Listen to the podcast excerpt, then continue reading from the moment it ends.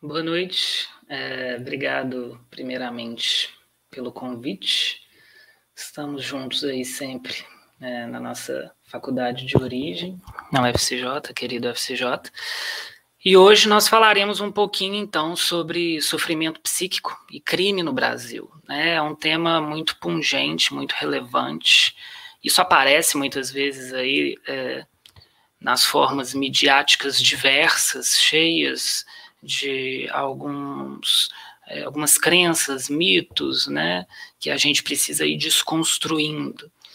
É, num primeiro momento, eu vou precisar aí pedir desculpas pela, pelo juridiquês que a gente vai ter que passar por ele, principalmente no inicinho da aula, né, alguns termos mais do direito mesmo, que eu vou tentar passar da forma mais tranquila, mais didática possível.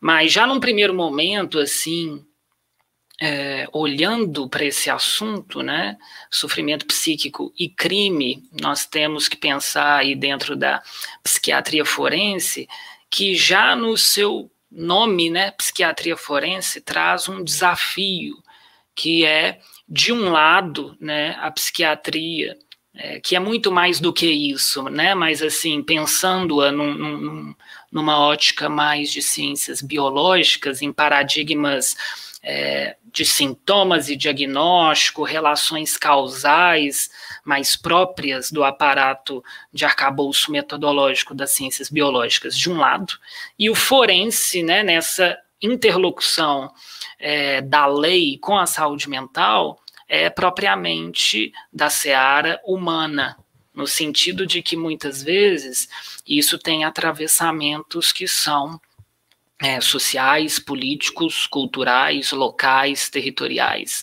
Então, muitas vezes, nesse diálogo, a gente tem uma série de incoerências, incompletudes, e isso vai ficando mais claro ao longo da, da, da aula. Talvez não seja uma aula que revele muitas coisas, por outro lado, pode apresentar muitas questões, mas eu acho que faz parte da própria do próprio aprendizado e da investigação científica entender os problemas que existem, né? Justamente para a gente pensar uma forma diferente de se organizar em sociedade.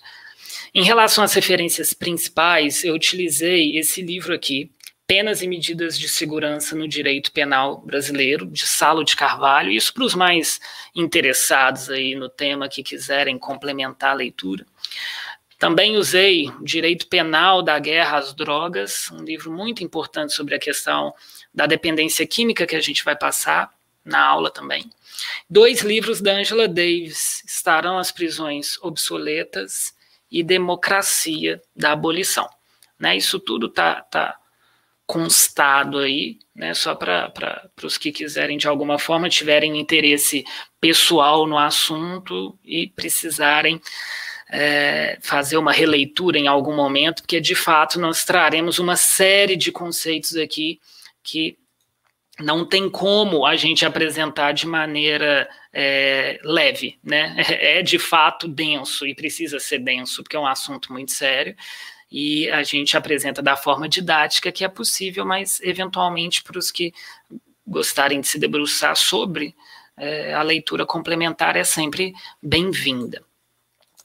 Bom, é, primeiramente, para a gente é, alinhar um pouco nosso pensamento para os slides que virão, né, alguns conceitos que são importantes da gente pensar. Né? Voltando aí é, nessa questão que eu comentei já sobre a interface das questões biológicas e sociológicas da psiquiatria forense, a gente já começa a pensar nisso, por exemplo, no conceito de crime, né? Porque crime não é, como por exemplo, uma entidade sintomática da medicina, uma categoria estática, imutável, é, imune a críticas, é uma categoria que está, de certa forma, sujeita a aspectos é, locais, né? aspectos, por exemplo, de é, embates políticos. Quando a gente pensa, por exemplo, depois da abolição da escravidão nos Estados Unidos, o casamento interracial era proibido. Né? Então, existem contextos que isso para a gente hoje pode parecer muito estranho. Né? É, uma outra realidade, por exemplo, é a criminalização da LGBTfobia. Isso é um resultado de lutas políticas de grupos de minorias que se articulam, né? E ó, às vezes essa articulação passa pela criminalização. O que, que, eu quero dizer? Crime não é uma categoria estática, como muitas vezes a gente gostaria que as categorias fossem é, num pensamento mais estilo biomédico aí, herança é, de passado mais positivista e iluminista. Aqui isso fica um tanto quanto mais complicado, né? Mas em linhas gerais, sobre um prisma mais analítico, o crime tem algumas facetas, né? Ele é um fato considerado típico, né? ilícito e culpável. Eu vou sempre voltar ao longo das apresentações nessas três facetas, nessas três dinâmicas. É, o fato típico ele está relacionado então com os elementos próprios da conduta, né? Estar tipificado na lei, o nexo causal, o resultado da conduta. A antijuricidade, ou seja, essa dinâmica do ilícito, como o próprio nome já traz, né, é a própria ilegalidade de um fato que é típico, né, e as possibilidades que existem de se excluir essa ilicitude, né, agindo de outra forma.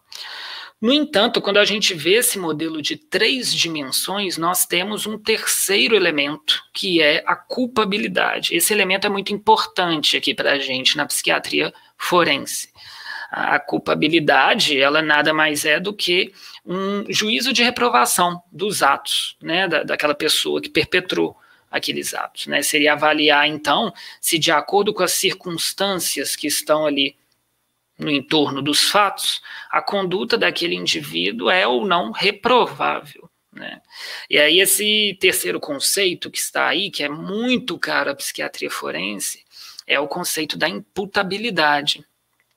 Nós não temos uma descrição muito é, elaborada, se é que existe, do termo responsabilidade. Eu vou problematizar um pouco mais isso também ao longo da aula, mas de qualquer forma nós temos a imputabilidade, né? Esse verbo imputar significa atribuir, né, a alguém a responsabilidade. Então, é, a imputabilidade que aparece como uma forma de considerar um indivíduo responsável ou portador da possibilidade de se responsabilizar diante de um ato, diante de uma infração. Né? É a capacidade desse agente de entender que o que ele está fazendo né, tem um caráter ilícito né, e de se determinar de acordo com esse entendimento. Então, essa culpabilidade que se expressa na imputabilidade tem essa dimensão da compreensão e do entendimento e da determinação. Isso a gente vai também se debruçar um pouquinho mais aí ao longo da aula. Já a pena, porque nós falaremos tanto de pena quanto de medida de segurança. Né? A pena ela é uma medida imposta aí pelo Estado a um infrator que cometeu um fato dentro dessas três dimensões, né? típico, ilícito, culpável, mediante aí um processo legal. Né? Então, o Estado ele vai entender isso como um dever próprio e ele tem o poder de aplicar uma sanção penal nesse autor de conduta ilícita considerada culpável, seria, de certa forma, uma retribuição ao mal que esse indivíduo provocou em função dessa conduta, né? um castigo, digamos assim, diante de uma conduta criminosa, que também tem como finalidade aí evitar que é, novos crimes sejam cometidos, um reforço social, digamos assim. Já a medida de segurança, que é um termo que se a gente não não sabe do assunto pode parecer uma coisa bem diferente do que é. Medida de segurança é também uma espécie de sanção penal de natureza preventiva, que é diferente da pena quanto aos seus fundamentos. Né? Na pena, a gente tem um fundamento mais pautado, como eu disse, na culpabilidade. Na medida de segurança, eu vou explicar isso um pouco melhor, a gente se pauta na periculosidade. Isso vai ficar mais claro. E aqui a, a medida de segurança é diferente em relação à execução, né? E não tem, e nós vamos também nos debruçar em cima disso, os, os benefícios de, do sistema progressivo característico da pena, né? É, então, são sanções penais destinadas aos autores de uma questão penal injusta, punível, mas, apesar de ser punível, não é culpável porque esse agente tem alguma questão na imputabilidade. Então, por não podermos considerar esse indivíduo culpável por ele ser inimputável, ou seja, não podermos responsabilizá-lo, diante de um fato punível, não se aplica a pena e se aplica a medida de segurança. E é aqui que a gente vai discutir a questão dos nossos é, pacientes aí da saúde mental, pessoas em sofrimento psíquico. Quando a gente fala então da estrutura do sistema punitivo brasileiro, a gente inicia uma discussão sobre a dogmática das penas e das medidas de segurança. Né? Passando um pouco pelo arcabouço teórico, nós temos algumas teorias que balizam o porquê de existir o direito penal. Né? A teoria da lei, a teoria da lei penal, né? que seria a teoria direcionada para o estabelecimento de quais seriam os requisitos para validar, tanto formal quanto materialmente, a aplicação dessas penas aí no tempo, no espaço, por que existem, né? O que que valida isso, né, em relação às pessoas e é, sendo sustentáculo aí para a gente pensar o direito penal, por que existe, para que existe, né? A teoria do delito, ela já é construída com o objetivo de se delimitar critérios objetivos e subjetivos de imputar responsabilidade em alguém. Quais seriam esses critérios? O que, que a gente avalia né, no delito? Já a teoria dogmática da pena, ela vai partir do pressuposto de que a, lei, a teoria da lei e a lei penal é válida no tempo e espaço e da existência dessa, dessa noção de responsabilidade penal do autor pela prática de um, de um ato injusto, e aí ela vai ter a finalidade de estabelecer os critérios judiciais para a determinação da espécie, da quantidade, da qualidade dessa sanção penal, se é pena, se é medida de segurança adequada para o delito em questão, e de outro lado, definir os parâmetros para o controle jurídico, jurisdicional da execução, que é a execução penal. Né? Então, a pena ou medida de segurança e a execução penal. Aqui já tem uma coisa interessante da gente pensar, né, que a teoria da lei e do delito são regidas por uma lógica mais qualitativa em termos de categoria, binária, meio sim ou não, né, de validação ou invalidação de pressupostos né, da existência, por exemplo, de responsabilidade penal. É, já a teoria de determinação da pena, da dogmática da pena, ela já é instrumentalizada por um raciocínio quantitativo. Né?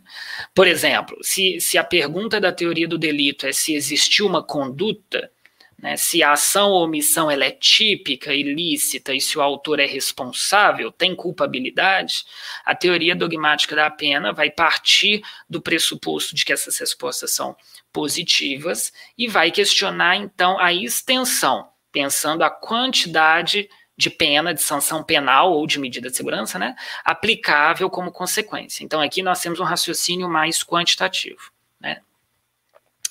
A finalidade né, que eu coloquei da dogmática jurídica é a pretensão de uma harmonização né, que seria dotar o sistema jurídico aí de uma certa completude, coerência na forma de criar os seus pressupostos, nas próprias condições de previsibilidade mínima de respostas jurídicas aos problemas né, da, da sociedade. É, isso muito próprio, eu sempre discuto isso nas aulas com os alunos, né, da questão iluminista das ciências da teoria mais tradicional, que se é, colocam nessa necessidade de rompimento aí com um ser humano mais bárbaro e, e, e vinculado à natureza, tentando pensar racionalidade enquanto ciências que dão conta de sistematizar toda a existência. Nesse sentido, o direito teria, dentro dessa finalidade dogmática, esse ensejo de uma sistematização completa e harmônica que consiga prever todos os desfechos possíveis. No entanto, é, esses sistemas, principalmente nos nossos momentos atuais aí na história, eles foram se autonomizando tanto nos campos de identidade que isso é, tem a consequência de uma certa fragmentação de todo o processo, processo de produção mesmo do direito, é, em função de, uma, de um aumento da complexidade, cada vez é, se, se, se exponenciando nesse sentido, dos ordenamentos que vão aí descodificar a é, própria inflação legislativa e uma crescente aí de criação de ramos mais autônomos, né, novos direitos. Isso vai ampliando aí as dificuldades dogmáticas de se é, harmonizar o sistema jurídico. Né? Eu vou trazer mais exemplos disso aqui na nossa realidade do Brasil. E, e, nesse sentido, nessa esteira aí, o direito acaba sendo alvo de muitas críticas, né? Porque para alguns autores existe uma imagem muito romantizada e até desbotada por esse modelo de ciência que se prestou para, eh, se tentou, né, de certa forma, é, é, avaliar a realidade de forma total, mas que está em crise, né, assim, desgastado, desbotado, né, numa pós-modernidade, digamos assim, que mostra essas ramificações que talvez sejam em última instância, a própria, uh, o próprio revelar de várias contradições próprias dessa ciência mesmo, né? Bom, é, quando a gente entra um pouco para pensar a estrutura normativa do sistema punitivo brasileiro, é importante a gente colocar que para muitos autores, né, a gente vive um momento de crise de todas as grandes narrativas desse projeto de ciência mais racionalizada, como eu falei, que de certa forma procurou instrumentalizar a vida de forma muito tecnológica, metodológica, sistematizada, mas não necessariamente o avanço nessa direção positivista, iluminista, levou a um reflexo de um avanço na melhoria da vida da maior parte das pessoas. Quando a gente faz, pensa nisso especificamente em relação ao direito, é, ao contrário de avançar rumo a uma plenitude de coerência, né, que poderia, de certa forma, ir assegurar, é, teoricamente, uma aplicação equânime do direito penal, essa fragmentação teórica e a expansão legislativa vão proliferar justamente lacunas, contradições, situações que vão desestabilizar gradualmente e constantemente as perspectivas dogmáticas mais conservadoras, ortodoxas, principalmente as que têm uma raiz mais forte aí positivista, ou para alguns autores até neopositivista. Quando a gente olha para a nossa realidade em relação ao Brasil, né, se a gente faz um recorte aí é, após as décadas de 1960, 1970, os sistemas de direito, tanto material e processual, eles vão se fragmentar, né, e, e a gente vai percebendo que os grandes códigos, né, Código Penal, Código Processual Penal, vão perdendo um lugar de protagonismo como fontes mais privilegiadas e primeiras aí de se interpretar o fenômeno é, criminal. Aqui a gente tem um exemplo muito marcante, por exemplo, que é a discussão da lei de drogas, né, um estatuto que vai inaugurar uma descodificação do direito nesse sentido, né, e tem uma série de consequências. Ah, e essa situação ela vai ficando mais profunda e marcante na década de 1990, um momento aí de expansão plena do direito penal é, no sentido quantitativo, né, é, com a publicação de várias leis penais específicas e especiais, né, e na medida que isso vai se proliferando, esses estatutos, é, existe, como eu falei, um deslocamento do, da posição dos códigos para uma função mais coadjuvante, o que de certa maneira, deslegitima, despotencializa esses princípios das teorias que eu falei ali no início, mais fundadores e configuradores, mais basais, né? Teoria da lei, teoria do delito e teoria da pena, permitindo, então, dentro dessas frestas e lacunas que se colocam, mais críticas, né? É, em relação a essa parte mais geral e ampla do arcabouço científico do direito é, principalmente em relação à dogmática da pena, a parte quantitativa, esse processo ele é ainda mais nítido. Porque quando a gente faz uma análise comparativa, por exemplo, do Brasil com outras regiões, é, a gente pode até ver alguma semelhança por exemplo, a atribuição do que é delito e do que não é. Mas essa parte quantitativa tem uma variação muito acentuada entre as regiões que estão para além das necessidades exatamente locais, culturais, é, distintas entre nações, por exemplo. Né? É, um pouco mais sobre a nossa realidade nacional, né, em relação ao direito penal aqui no Brasil, é importante sublinhar, né, nós tivemos uma reforma penal em 1984, é, que se pretendia balizar através de uma prevenção especial positiva, que teve depois rupturas, por assim dizer. Né, eu vou explicar. Então, essa reforma ela se articulava principalmente em torno de dois pilares. Né? Um primeiro pilar seria discorrer sobre os substitutivos penais, né, substitutivos à, à pena, né, quais seriam esses substitutivos, e um segundo pilar seria pensar o sistema progressivo, né, um raciocínio aí de proporcionalidade para definir os substitutivos da prisão, pena de multa, pena restritiva de direito, suspensão condicional de pena, né, e os próprios regimes prisionais, se é aberto, se é semiaberto ou se é fechado. Esses conceitos eu vou trabalhá-los ainda ao longo da apresentação. Aqui, a primeira ruptura com essa coerência interna desse sistema de penas que é desenhado e delineado na reforma de 1984, ele vai vir com a famosa crime, a famosa lei dos crimes hediondos, né? que para muitos autores é justamente o símbolo do ingresso do Brasil aí formalmente nessa era do positivismo. E essa lei dos crimes hediondos vai produzir isso tanto no âmbito material, né, é, com aumento de penas aos crimes elencados como hediondos, né, é, restrição de alguns fenômenos como graça, anistia, né, é, da parte material vai ter um impacto grande e também na parte processual penal, com é, uns movimentos, por exemplo, em direção à vedação da fiança, aumento do prazo de prisão temporária. Né? E o mais sensível aqui nessa seara, em termos penológicos, talvez seja a determinação do cumprimento em regime integralmente fechado, independente da quantidade de pena fixada judicialmente nesses crimes. Então, é uma demarcação muito explícita no sentido de romper ou pretender romper, ao menos, né, qualquer possibilidade de pensar um sistema estruturado na prevenção especial positiva, que era essa proposta de 1984. Esse problema aí que foi gerado pela lei dos crimes hediondos no sistema brasileiro de prevenção especial positiva, é que, né, se, se pensarmos, por exemplo, que a sanção criminal tem como objetivo a ressocialização, pelo menos teoricamente, né, então, é, é, meio lógico a gente pensar que são exatamente as pessoas condenadas que praticaram os fatos mais graves que seriam necessitadas de um cuidado maior no tratamento penal. Né?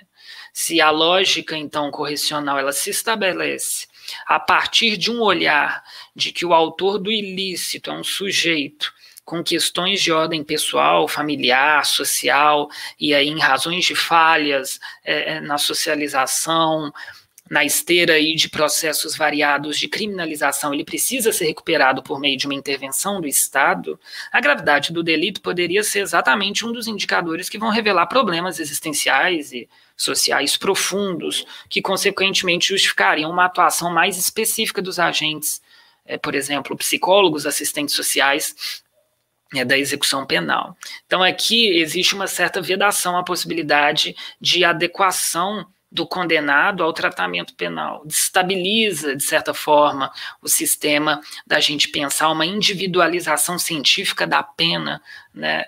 É uma certa tendência de se acreditar é, é, na capacidade de ressocialização do infrator. Essa, essa perspectiva de ressocialização, ainda que ela é colocada do ponto de vista teórico, ela é cada vez mais desacreditada.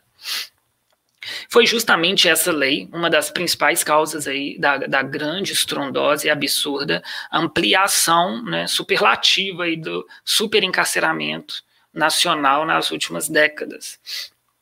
Que tem uma faceta ideológica, de certa forma, que vai é, não somente uma faceta material, mas provoca também uma mudança ideológica a nível da cultura punitiva, uma coisa que respinga em todos nós. Vou falar um pouquinho disso ainda também. É, por, por, toda uma ideia do que, que seria segurança, o que, que seria punição, o que, que é vingança, o que, que é justiça. Né? É, principalmente aí porque se, se desloca um pouco essa perspectiva de ressocialização por uma forma de lançar um olhar para esses sujeitos mais impessoal e mais gerencialista, administrativa, por assim dizer, é, é, do controle punitivo. Então essa lei foi o primeiro giro aí do sistema punitivo do nosso país, para aderir a fundamentos aí conservadores, neoconservadores de punição, alinhados com o cenário internacional aí da década de 1990 e que se aprofunda a partir daí, né? Isso tem esse corte, mas não é como se isso retornasse de certa forma. Seguindo aí na, na, na, nessa discussão da estrutura normativa, outro movimento importante foi essa lei que eu coloquei primeiro aí, 10.792 de 2003, que é uma lei, ela é, ela, é, ela é meio incoerente nos próprios fundamentos, mas é uma marca do legislativo nas últimas décadas, porque ela, de um lado, ela estabelece uma alteração no Código de Processo Penal que é garantista de direitos no sentido de que se pretende, por exemplo, redefinir regras sobre interrogatório do acusado, tentar assegurar a efetividade dos princípios constitucionais do contraditório, da ampla defesa, mas esse mesmo estatuto, por outro lado, reforça uma perspectiva mais punitivista por meio de alterações, por exemplo, nas faltas disciplinares. Né? Então, tem uma forma que parece um pouco paradoxal. Né?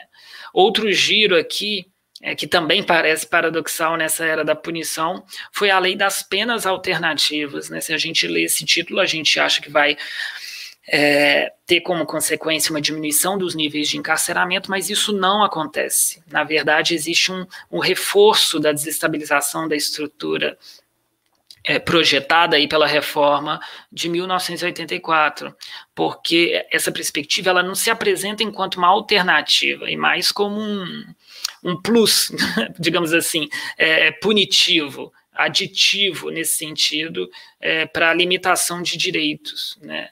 É, essa perspectiva de inovação nas espécies e nas formas de execução das sanções é, vão ganhar relevo aí num cenário político a partir de 1970, principalmente quando eles já começam a perceber uma crise aí no sistema de penas, no sistema de prisão, e precisavam se balizar de, de outros entendimentos que não necessariamente levaram a uma diminuição dessa perspectiva correcional positivista sobre o nosso país aí a partir da década de 1990, ao mesmo tempo que a gente tem um enrijecimento das formas punitivas e uma intensificação é, inquestionável aí dos níveis de encarceramento, eu vou trazer números ainda, é perceptível também que isso acontece de um lado, e paralelamente nós temos a ampliação do controle punitivo que se dá a nível não carcerário com alargamento aí de espécies de penas restritivas de direito, a flexibilização do princípio, por exemplo, da obrigatoriedade da ação penal nos casos de infrações de menor potencial ofensivo. Então, é uma espécie de via dupla né, numa direção o aumento do encarceramento e na outra o aumento de alternativas ao encarceramento, o que pode parecer paradoxal num primeiro momento, mas não é, porque as tendências né, mais diversificadas em termos é, de matéria penal, né, os substitutivos penais, é, e de matéria processual, quando a gente pensa os substitutivos processuais, é, eles surgem alinhados com um projeto que é não somente brasileiro, transnacional, de reconfigurar a justiça criminal em direção, como eu já disse, a um controle cada vez mais delineado, desenhado, robusto, estipulado numa é, visão gerencialista e o mais total e abrangente possível de controle social. Até aqui, né, nesse início juridiquês da aula, a gente pode tirar algumas conclusões, né, parciais, assim. Uma primeira, é, talvez, de, de caráter mais normativo, é que as penas restritivas elas são substitutivas e não verdadeiramente alternativas. E uma outra de ordem mais experimental, empírica, digamos assim, é que as penas restritivas não são somente substitutivas, mas são aditivas, não são alternativas ao encarceramento. Todo o aparato instrumental dogmático de determinação e execução das penas no Brasil é regido a partir da pena de prisão. Isso é o núcleo, o cerne da questão, né, o cerne da problemática. É, e por isso, às vezes, é muito difícil superar essa lógica punitivista, é, a despeito ainda das evidentes mazelas que a gente pode apontar nessa direção e como a gente vê o rumo que as coisas estão tomando. Né? Então, a gente tem a pena aí na centralidade é, da, da estrutura dogmática. Quando a gente fala, então, do sistema de determinação da pena, né, como que isso é determinado no, no, no nosso país? Uma coisa que às vezes a gente não pensa, né? Mas vamos tentar pensar. Para explicar isso um pouco melhor, a gente precisa falar sobre a delimitação do sistema punitivo. Bom, então nós temos é, três classes de penas criminais aplicáveis no Brasil. Né? A privação de liberdade, que é caracterizada pela pena de prisão, pode ser reclusiva, em geral, nos casos mais sérios, ou detentiva, e pode ser cumprida em regimes fechados, semiaberto ou aberto. Temos a restrição de direito, né, que tem modalidades é, como, por exemplo, a prestação pecuni pecuniária, para quem não está familiarizado com esse termo, né, prestação pecuniária é quando existe um pagamento em dinheiro né, a vítima, ou não a vítima, mas é, os dependentes da vítima, ou uma entidade pública ou privada de, de, de destinação social, né, num valor que tem importância e é fixado aí pelo juiz. Esse valor fica entre 1 e 360 salários mínimos. É uma das formas aí de restrição de direitos. Mas temos outras. Temos a perda de bens e valores, a prestação de serviço comunitário, é, interdição temporária de direitos, né, limitação, por exemplo, de final de semana, é uma restrição de direito.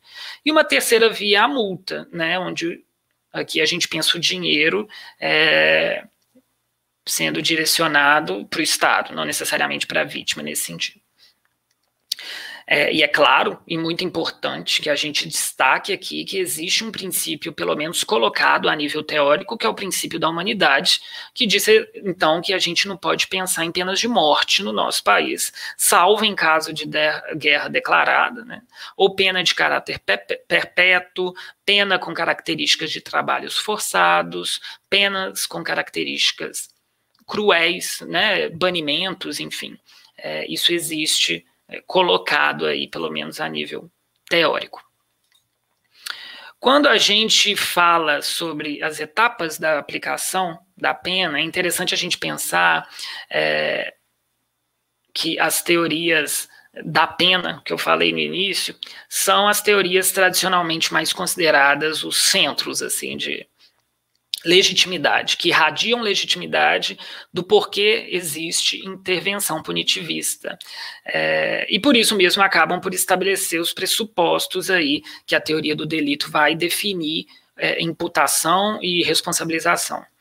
É, e aqui existe uma crítica muito é, colocada por vários autores, muito corriqueira, sobre a ausência de transparência nesses critérios de determinação de pena. Como eu falei no início, né, as estruturas dogmáticas e normativas dos países até podem ser similares de forma geral quanto a esses pressupostos do que é imputável ou não, do que é delito ou não, qual a definição da responsabilidade diante de vários casos, mas isso não se repete é, isso não se reproduz quando a gente pensa aí na definição da pena, em que esses critérios de análise de como isso é aplicado normalmente vão decorrer de questões políticas e tradicionais mais locais.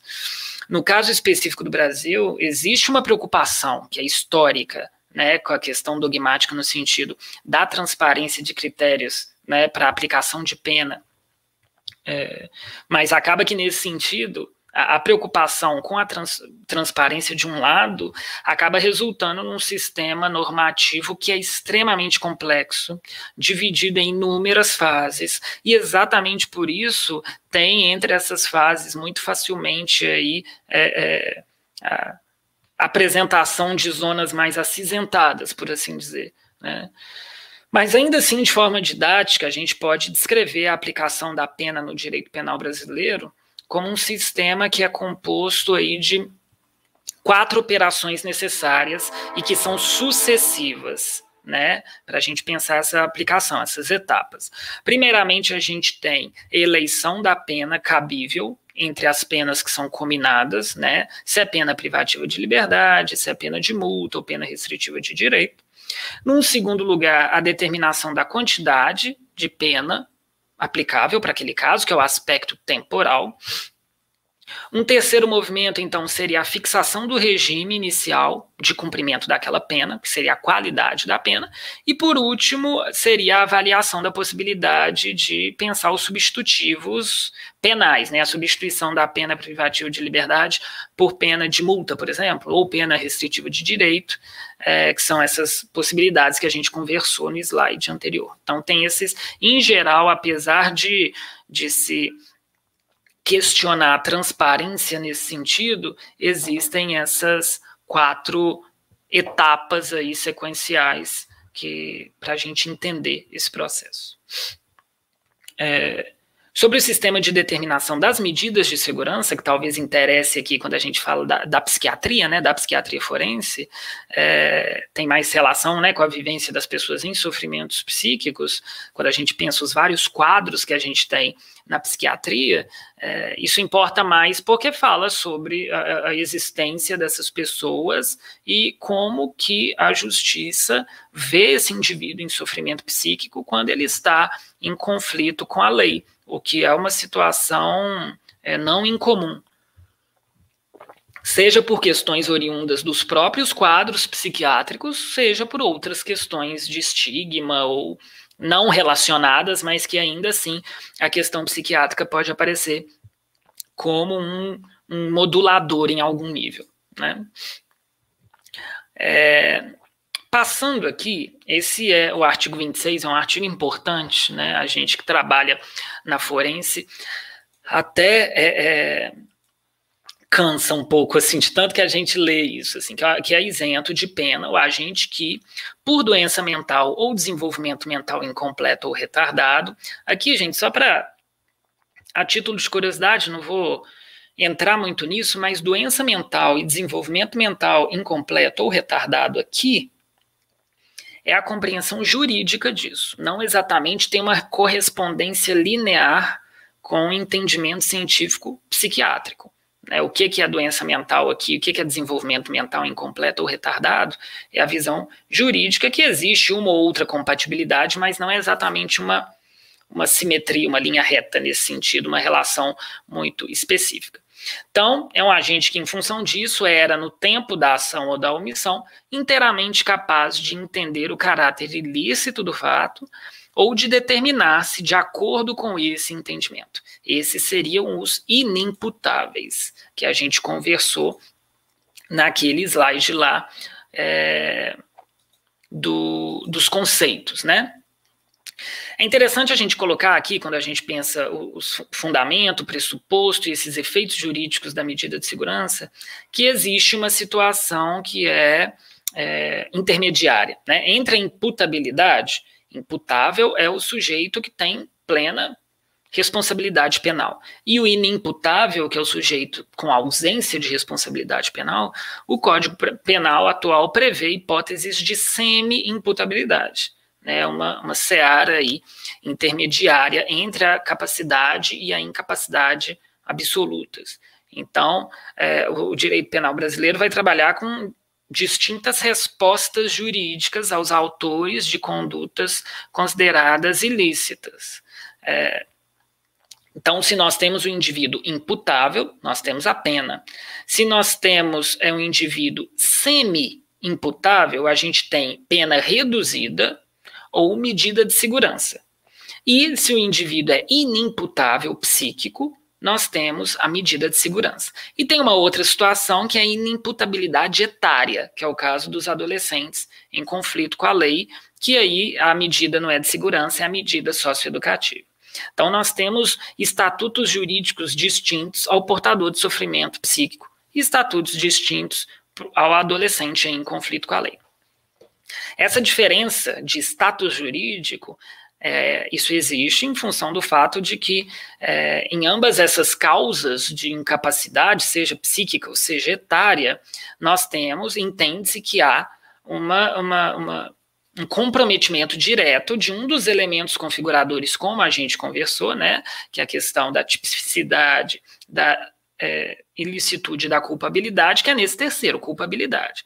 Então, essas duas situações de desenvolvimento psíquico ou etário prejudicado, nós temos um problema na culpabilidade, o que significa que as condutas praticadas por pessoas nessas situações não podem ser consideradas crime. Sem culpa, sem culpabilidade, não há crime. Então, se não existe crime, a gente, por consequência, não vai aplicar pena. Não existe a previsão de aplicação de uma pena. É, então, o adolescente que está em conflito com a lei, ele vai ser julgado, processado. Em caso de condenação, a sua medida vai ser executada lá na esfera é, jurisdicional própria para o caso. Em relação aos portadores de sofrimento psíquico, embora o processamento do caso seja na, na esfera, né, no, no, juízo criminal, se é reconhecida a inimputabilidade, o Código de Processo Penal determina que o réu seja então absolvido, né? É, ainda que a gente pode pensar que há uma absolução meio sui generis, no sentido de que, apesar que é afirmada a inexistência do crime, o autor do fato ele acaba sendo submetido de forma coercitiva e à medida de segurança, uma situação que vai demarcar é, para a gente pensar que mesmo as pessoas em sofrimento psíquico não culpáveis, elas se sujeitam de certa forma, às agências estatais responsáveis pela execução da decisão judicial.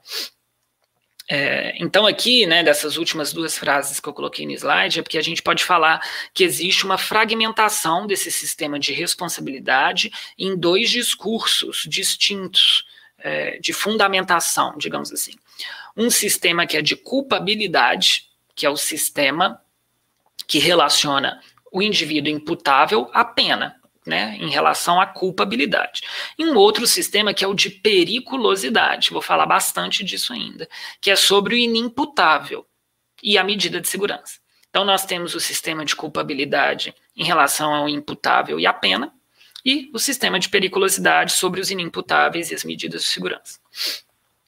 O raciocínio que se coloca aqui, né, que é a condição é, de um sujeito que sabe o que faz e que tem liberdade de agir diante desse saber, vai habilitar então os mecanismos executivos é, de, de colocar ali uma pena. Se a gente não tem culpabilidade, nós não temos crime, não temos delito, então, portanto, não vai caber aplicarmos a pena. Então, nesse sentido, é, a pena ela tem um caráter, como eu falei lá no, no slide de conceito, né, um caráter que é retributivo de certa forma, retribuir à sociedade os danos que a pessoa causou por aquele ato. Por outro lado, o estereótipo teórico, e nós vamos ver por que, ele é só teórico, que vai contrapor a capacidade de culpa, é a condição de perigo. Peri por isso que é periculosidade, potência de perigo. Aqui o termo é periculosidade. Então o sujeito ele é perigoso ele é dotado de uma periculosidade. Então, ele é aquele sujeito que, diferente da pessoa culpável, não vai ter condições de discernir a situação ali que ele está envolvido. Então, ele não vai ter capacidade de avaliar a ilicitude do ato ali, né, em questão. E, no, em função de não conseguir avaliar essa ilicitude, ele não vai conseguir atuar conforme as expectativas aí do direito, né, agindo aí conforme a lei manda. Então, a, a, em razão de ausência de condições cognitivas, por déficits cognitivos, por exemplo, déficit no entendimento, enfim, é, para direcionar sua vontade, a aplicação de uma pena com caráter retributivo é inadequada, né? Porque se a gente pensa que é, o esquema da culpabilidade por reprovação, em, é, a gente vai adequar a pena pelo grau de reprovação de um ato voluntário que o sujeito praticou, isso não se aplica aqui, porque se não há responsabilidade, não tem como eu fazer esse raciocínio. E aí, no lugar da pena, a gente vai ter a medida de segurança. A finalidade da medida de segurança, em vez de ser retributiva, ela é em orientação a um tratamento a, a, uma, uma, função curativa daquele indivíduo para que seja é, minimizada e mitigada essa periculosidade do indivíduo que não consegue ser imputável, do indivíduo inimputável. É, aqui a gente precisa falar, né, que é uma das, das, das, perícias aí da psiquiatria forense, né, que o instrumento de averiguar a periculosidade é o incidente de insanidade mental, ou exame de sanidade mental, enfim, que é requerido em qualquer fase aí da persecução penal, pode ser na fase de inquérito, na instrução processual, e uma vez que é instaurado, isso suspende o processo. Então, se de alguma forma existe dúvida sobre a integridade mental do acusado, o juiz é, ordenará, ou mesmo é, mediante um ofício, ou mesmo mediante uma das partes requererem de alguma forma, um exame médico legal, que aqui é, na maioria das vezes, feito por um psiquiatra, né? Um às vezes psiquiatra forense, que é a perícia psiquiátrica. psiquiátrica. Então, o psiquiatra forense ele vai buscar atestar o grau de periculosidade do autor daquele fato. Periculosidade que é entendida aí nos termos dos códigos penal e de processo penal como é, um estado de antissociabilidade. Antissociabilidade aqui, gente, não é na acepção do termo de timidez antissocial, não. Antissocial é contra a sociedade. É, atos antissociais são atos que violam né, o, o colocado pela coletividade. Então, a periculosidade é um estado onde isso está proeminente, né, e permite, então, se eu percebo esse estado, em teoria, um juízo de probabilidade de delinquência futura, baseado aí em problemas de ordem psíquicas do periciando. Aqui a gente usa esse termo aí no lugar de, de paciente, se ele está nesse, nesse setting aí, nesse contexto. Então, o reconhecimento do estado de periculosidade é, vai ter efeitos que são sancionatórios, né, uma vez que é entendida como uma coisa natural do sujeito. É interessante a gente parar para pensar aqui a responsabilidade disso, né, assim, isso é possível? Será, assim, é prever? É uma, é uma olhar para frente no sentido assim, né, prever o perigo, uma avaliação direcionada para a existência ou não de um desfecho colocado no futuro, onde a gente pode pensar aí que existam possivelmente várias questões que influem, é, influenciam na, na, em cometer ou não um crime, para além de um quadro psiquiátrico, né? Mas é interessante a gente pontuar, então, que a finalidade curativa pretendida aí pelo tratamento realizado no cumprimento de uma medida de segurança é utilizada como argumento é, para que se não tenha prazo de duração muito delineado, como no caso das penas. Isso é uma coisa muito importante, porque se o inimputável é portador de uma doença, é um diagnóstico médico, então a duração do tratamento vai ser estabelecida conforme a resposta positiva ou não do paciente. Né?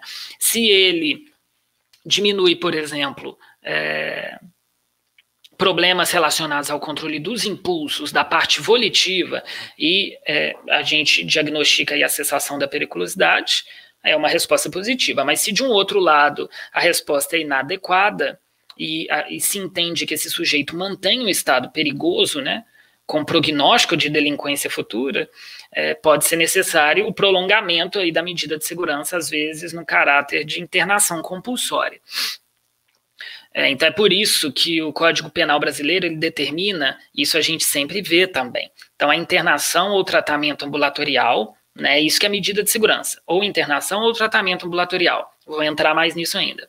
É, é por tempo indeterminado, tempo máximo, perdurando enquanto não for averiguada, e aí diante de uma avaliação médica, a cessação dessa periculosidade. E aí tem esse adendo bem interessante da gente criticar. O prazo mínimo deverá ser de um a três anos. É, Aí a gente tem a questão de pensar o prazo máximo e o prazo mínimo. Né? A indefinição desse caráter máximo da medida de segurança é um fato muito importante da gente discutir, porque é uma situação que, de certa forma, legitima a possibilidade de uma perpetuidade através de manobras jurídicas que não poderiam ser pensadas na pena e que, não raro, né, a gente vê casos aí de pessoas que ficam internadas ad eterno aí. É, e não inibem, por outro, a determinação de um prazo mínimo. Eu fiz uma aula para o pessoal da Liga de Neurociências sobre psicopatia, e aí, na parte da, da, psicopatia na psiquiatria forense, eu mostrei uma revisão sistemática que mostra sobre a, as conclusões entre imputável, inimputável e semi-imputável para pessoas com diagnóstico de psicopatia ou, né, é, como colocado no, no, DSM, transtorno de personalidade antissocial, mostrando a variabilidade dessas é, condutas, né? Alguns optando pela semi-imputabilidade, outros pela imputabilidade, outros pela inimputabilidade, semi-imputabilidade tanto com redução de pena quanto com medida de segurança. E aqui existem situações né, de pessoas que têm quadros extremamente marcados é, nessa seara psicopática, digamos assim, onde há é como se fosse uma manobra, uma vez em que não há muita é, muita alternativa terapêutica, nem mesmo outras alternativas para esses sujeitos da forma que se entende esse adoecimento hoje, uma forma de colocá-los em prisão perpétua, digamos assim, é, num regime de internação. Porque você vai ficar ali verificando que esse indivíduo é perigoso para sempre. Né? E essa questão do prazo mínimo está colocada aí no artigo é, 97, esqueci de falar isso. É, e aqui, me perdi um pouco. Ah, tá. Tá falando sobre a, a indefinição desse caráter máximo, né, da, da, problemática disso, que se estabelece na, na psicopatia, nessas manobras jurídicas aí que essas pessoas vão ficando internadas, mas por outro lado não inibe a determinação de um prazo mínimo. É, então essa, essa previsão legal desse limite para execução da medida de segurança demonstra, em realidade, uma inserção meio subliminar de uma tarifa retributiva. Eu falei lá atrás que a tarifa, o aspecto retributivo era da pena e que da medida de segurança se pretendia ser um aspecto curativo, mas não. Tem uma fração punitiva aqui também, nessa questão do prazo mínimo, porque mesmo que o indivíduo que cometeu um ilícito, é, a periculosidade seja testada via perícia, a cessação antes desse prazo, ele não é liberado, digamos assim. É, não teria sentido manter a medida de segurança, né? É, mas ainda assim o paciente continua submetido ao controle penal. E é engraçado, né, assim, engraçado, ironicamente falando, de ter uma fração é, retributiva, uma tarifa retributiva, digamos assim, em se tratando de pessoas em sofrimento psíquico. Mas é, não tem outro motivo aí para a gente pensar é, um prazo mínimo colocado de um a três anos. Quando a gente pensa como que se dá essas perícias psiquiátricas, a gente faz uma avaliação, né, eu discorro isso com os meninos lá na, na, na optativa de psiquiatria forense, mas isso é importante a gente passar aqui, porque isso se aplica em matéria de exame de sanidade mental. E essa avaliação de periculosidade ou cessação da periculosidade se aplica em casos de dependência química. Então, é o raciocínio da perícia psiquiátrica. Qual que é esse raciocínio? É avaliar entendimento, determinação, nexo causal num panorama de transtorno mental. Como assim? Então a gente vai avaliar as capacidades de entender o fato, né? Ele entende é, que aquilo não é correto diante da lei, ele sabe o que ele está fazendo. Vamos colocar aí um paciente, um periciando imaginário esquizofrênico, ele sabe o que ele está fazendo, dentro da psicose dele, ele consegue ter entendimento de que aquele ato não é correto perante a lei. Por exemplo, um quadro de, de deficiência intelectual grave, profunda, ele sabe o que está fazendo. O entendimento tem relação com faculdades mais cognitivas. A determinação, por outro lado, tem a ver com o controle de impulso. Ele sabe, né? Ou talvez não saiba, mas enfim, ele sabe. Mas ele consegue controlar um impulso para agir de acordo com esse saber, de acordo com esse entendimento.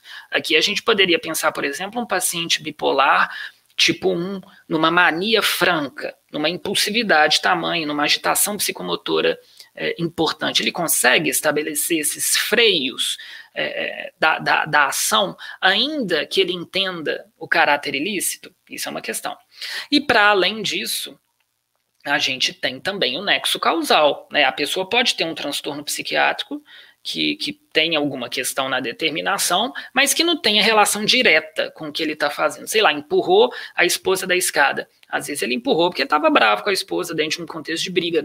O transtorno não tem nexo, né? Assim, entre uma coisa e outra. Pode não ter nexo. É, dentro de um panorama de um transtorno mental. Então a gente precisa avaliar é, as faculdades é, cognitivas relacionadas ao entendimento, as faculdades do impulso ou volitivas relacionadas à determinação e a relação disso com o transtorno mental e o ato praticado, estabelecendo aí o nexo causal. Essas são as perguntas que, de certa forma, direcionam a perícia. Né? Na prática, no entanto, essa separação que eu falei, que é didática, entre faculdades intelectivas, cognitivas, impulsivas e volitivas, ela nem sempre é muito fiel, né? A existência e plena eh, ou limitada dessas capacidades de entendimento de determinação, elas só vão poder ser corretamente avaliadas diante de uma série de avaliações de atributos é, cognitivos, volitivos, valorativos, que a gente utiliza para avaliar capacidades dos sujeitos, né?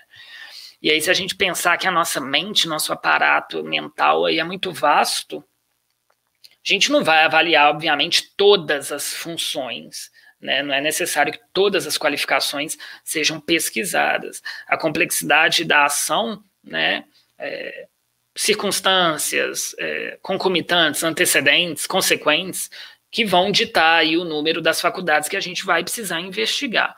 Então, a análise ela tem esse objetivo de se determinar se cada uma dessas propriedades está normal, né, ou indene, prejudicada, né, quando está reduzida, diminuída, ou mesmo totalmente suprimida. Né? Então, esse, esse exame, para determinação, né, se imputável, inimputável, semi-imputável. Aí nós temos esse exame, que é o exame de verificação de cessação de periculosidade, que é um exame avaliado, avaliado também, averiguado também por meio de perícia. A gente chama de EVCP, né, a sigla. É, que, embora as medidas de segurança tenham uma duração indeterminada, assim que o juiz profere a sentença e estabelece esse prazo mínimo de tarifa retributiva de um a três anos, esse exame ele se estabelece ao fim desse prazo mínimo e ele vai sendo repetido anualmente enquanto a conclusão pericial é, for que a periculosidade não cessou. Então, primeiro aqui em esfera penal a gente tem a perícia do exame de insanidade mental, incidente de insanidade mental, para definir se no tempo da ação aquela pessoa estava com as faculdades belezinha, e depois a perícia de exame de verificação de cessação de periculosidade, para ver se esse estado perigoso, mediante a medida de segurança e o tratamento estipulado, diminuiu ou cessou, né? E aqui, gente, é importante a gente perceber que esse conceito de periculosidade ele é eminentemente jurídico não é um conceito propriamente médico. Né? Por isso que eu digo que, às vezes, esse, esse cruzamento da psiquiatria com forense é complicado em algum nível. Né? É, e aqui existe essa intenção também muito difícil, muito complexa, de se tentar prever o comportamento futuro de um indivíduo submetido ali a um tratamento e medida de segurança. Quando a gente pensa aí né, nos sistemas e espécies, né, da mesma forma que eu falei das penas, falar aqui das medidas de segurança, ao longo aí do nosso século anterior, né, nós tivemos, eu coloquei os dois mais importantes, dois sistemas de aplicação de medida de segurança, esses dois primeiros aí. O sistema de duplo binário, né, que ficou em vigor até 1984, que até 1984 existia a possibilidade de ter as duas coisas, né? Existia a medida de segurança independente da imputabilidade ou da inimputabilidade. Ou seja, né, se fosse reconhecido um, um estado perigoso, seriam aplicáveis pena e medida de segurança conjuntamente, sucessivamente, né? mesmo ao indivíduo que é imputável e ao semi-imputável. E aí muitos criticavam esse modelo porque acabava por impor a uma pessoa é, talvez necessitada de cuidado, tratamento, educação, suporte social, condições não raro constrangedoras, né, quase unanimidade do cárcere, que de certa forma só agravam a periculosidade é, e que depois essa periculosidade é, piorada as pessoas vão tentar diminuí-la como, né? Seria contraproducente nesse sentido. Isso tudo numa ideia de se tentar superar essa oposição entre culpabilidade e periculosidade. Existia essa, essa intenção. Né? Essa falência desse sistema de duplo binário é, se deu também porque muitos criticavam que, a nível de execução, a pena, a pena privativa de liberdade e a custódia da medida de segurança não tinham tanta diferença assim. Né? É, em termos práticos. É um pouco o que a gente observa em alguns cenários hoje ainda. É, Aqui a gente tinha também muitas críticas direcionadas para a própria precariedade da avaliação e conceito de periculosidade e questões mais diversas aí de, de inexistência ou fragilidade de estabelecimentos teóricos mais confiáveis nesse sentido científico e também de pessoal técnico para avaliações mais pormenorizadas, né? Por exemplo, a própria residência de psiquiatria forense é uma coisa muito recente, né, dentro da, da da especialização médica, especificamente do psiquiatra. Né? A, a, os estudos em psiquiatria forense eles foram é, ficando mais é, robustos nos últimos anos, né? É, ainda que tenha muito que evoluir. Então, superado essa, essa dinâmica aí do duplo binário, é, essa reforma que eu disse lá atrás, de 1984, vai trazer o sistema que a gente chama de vicariante. Né? Dividindo, como eu disse, a resposta punitiva entre penas para os imputáveis ou medidas de segurança para os inimputáveis. Então, mesmo nos casos que são intermediários, né, os semi-imputáveis, é, nos quais a gente poderia pensar nas duas respostas, né, redução da pena ou mesmo medida de segurança, é, é necessário que o magistrado opte por uma das duas. E é colocado que é, seria é, interessante para eles assim optar prioritariamente pela pena reduzida e casos excepcionais substituir pela medida de segurança. Esqueci de falar isso, gente. No exame da verificação da periculosidade, não só atestar se a periculosidade se mantém ou não, também é possível alterar. É, eu vou falar mais disso ainda, de internação para regime ambulatorial, fazer esse movimento. Só fazendo esse parênteses que eu tinha esquecido desse detalhe. Então, é, quando a gente fala sobre as espécies, né, o Código Penal também, naquele mesmo artigo 96, vai prever justamente essas duas formas que eu acabei de falar: a internação e o tratamento ambulatorial. A internação ela vai determinar um cumprimento de medida de segurança no hospital de custódia, é, hospital de custódia e de tratamento psiquiátrico. Em Minas Gerais, nós temos o Jorge Vaz, lá em Barbacena, onde eu fiz residência. É, esse hospital de custódia e de tratamento psiquiátrico, ou outros é, estabelecimentos de características similares, são os chamados manicômios judiciários. Eles tentaram mudar esse termo pelo óbvio problema aí dessa questão manicomial, que são instituições totais com características asilares, né, com uma, uma, um aspecto segregacionista, que não é muito diferente das penitenciárias em termos é, de lógicas e estruturas de funcionamento. Inclusive, vários autores falam que essa mudança de nome né, de manicômio judiciário para hospital de custódia e tratamento psiquiátrico, que dá uma certa roupagem melhor, não, no, não exatamente no fundo alterou essa realidade né, que do sistema é, de sanção para os inimputáveis, porque essas características é, próximas à penitenciária, as penitenciárias né, de origem mais de instituições totais, elas seguem presentes. assim é, nos sistemas dessa natureza.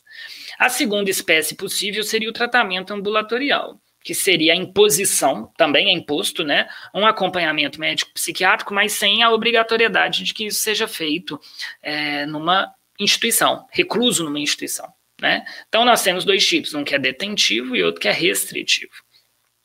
O critério aqui para definição entre essas duas modalidades é uma previsão meio genérica da gravidade do ilícito. Né? Isso é uma questão também. Então, assim, para o regime ambulatorial, isso, é, o, o, o, regime ambulatorial é colocado num segundo plano ainda, ao de internação. É principalmente quando a gente está falando de condutas praticadas é, pelos inimputáveis que tenha como previsão previsão na lei a pena de detenção.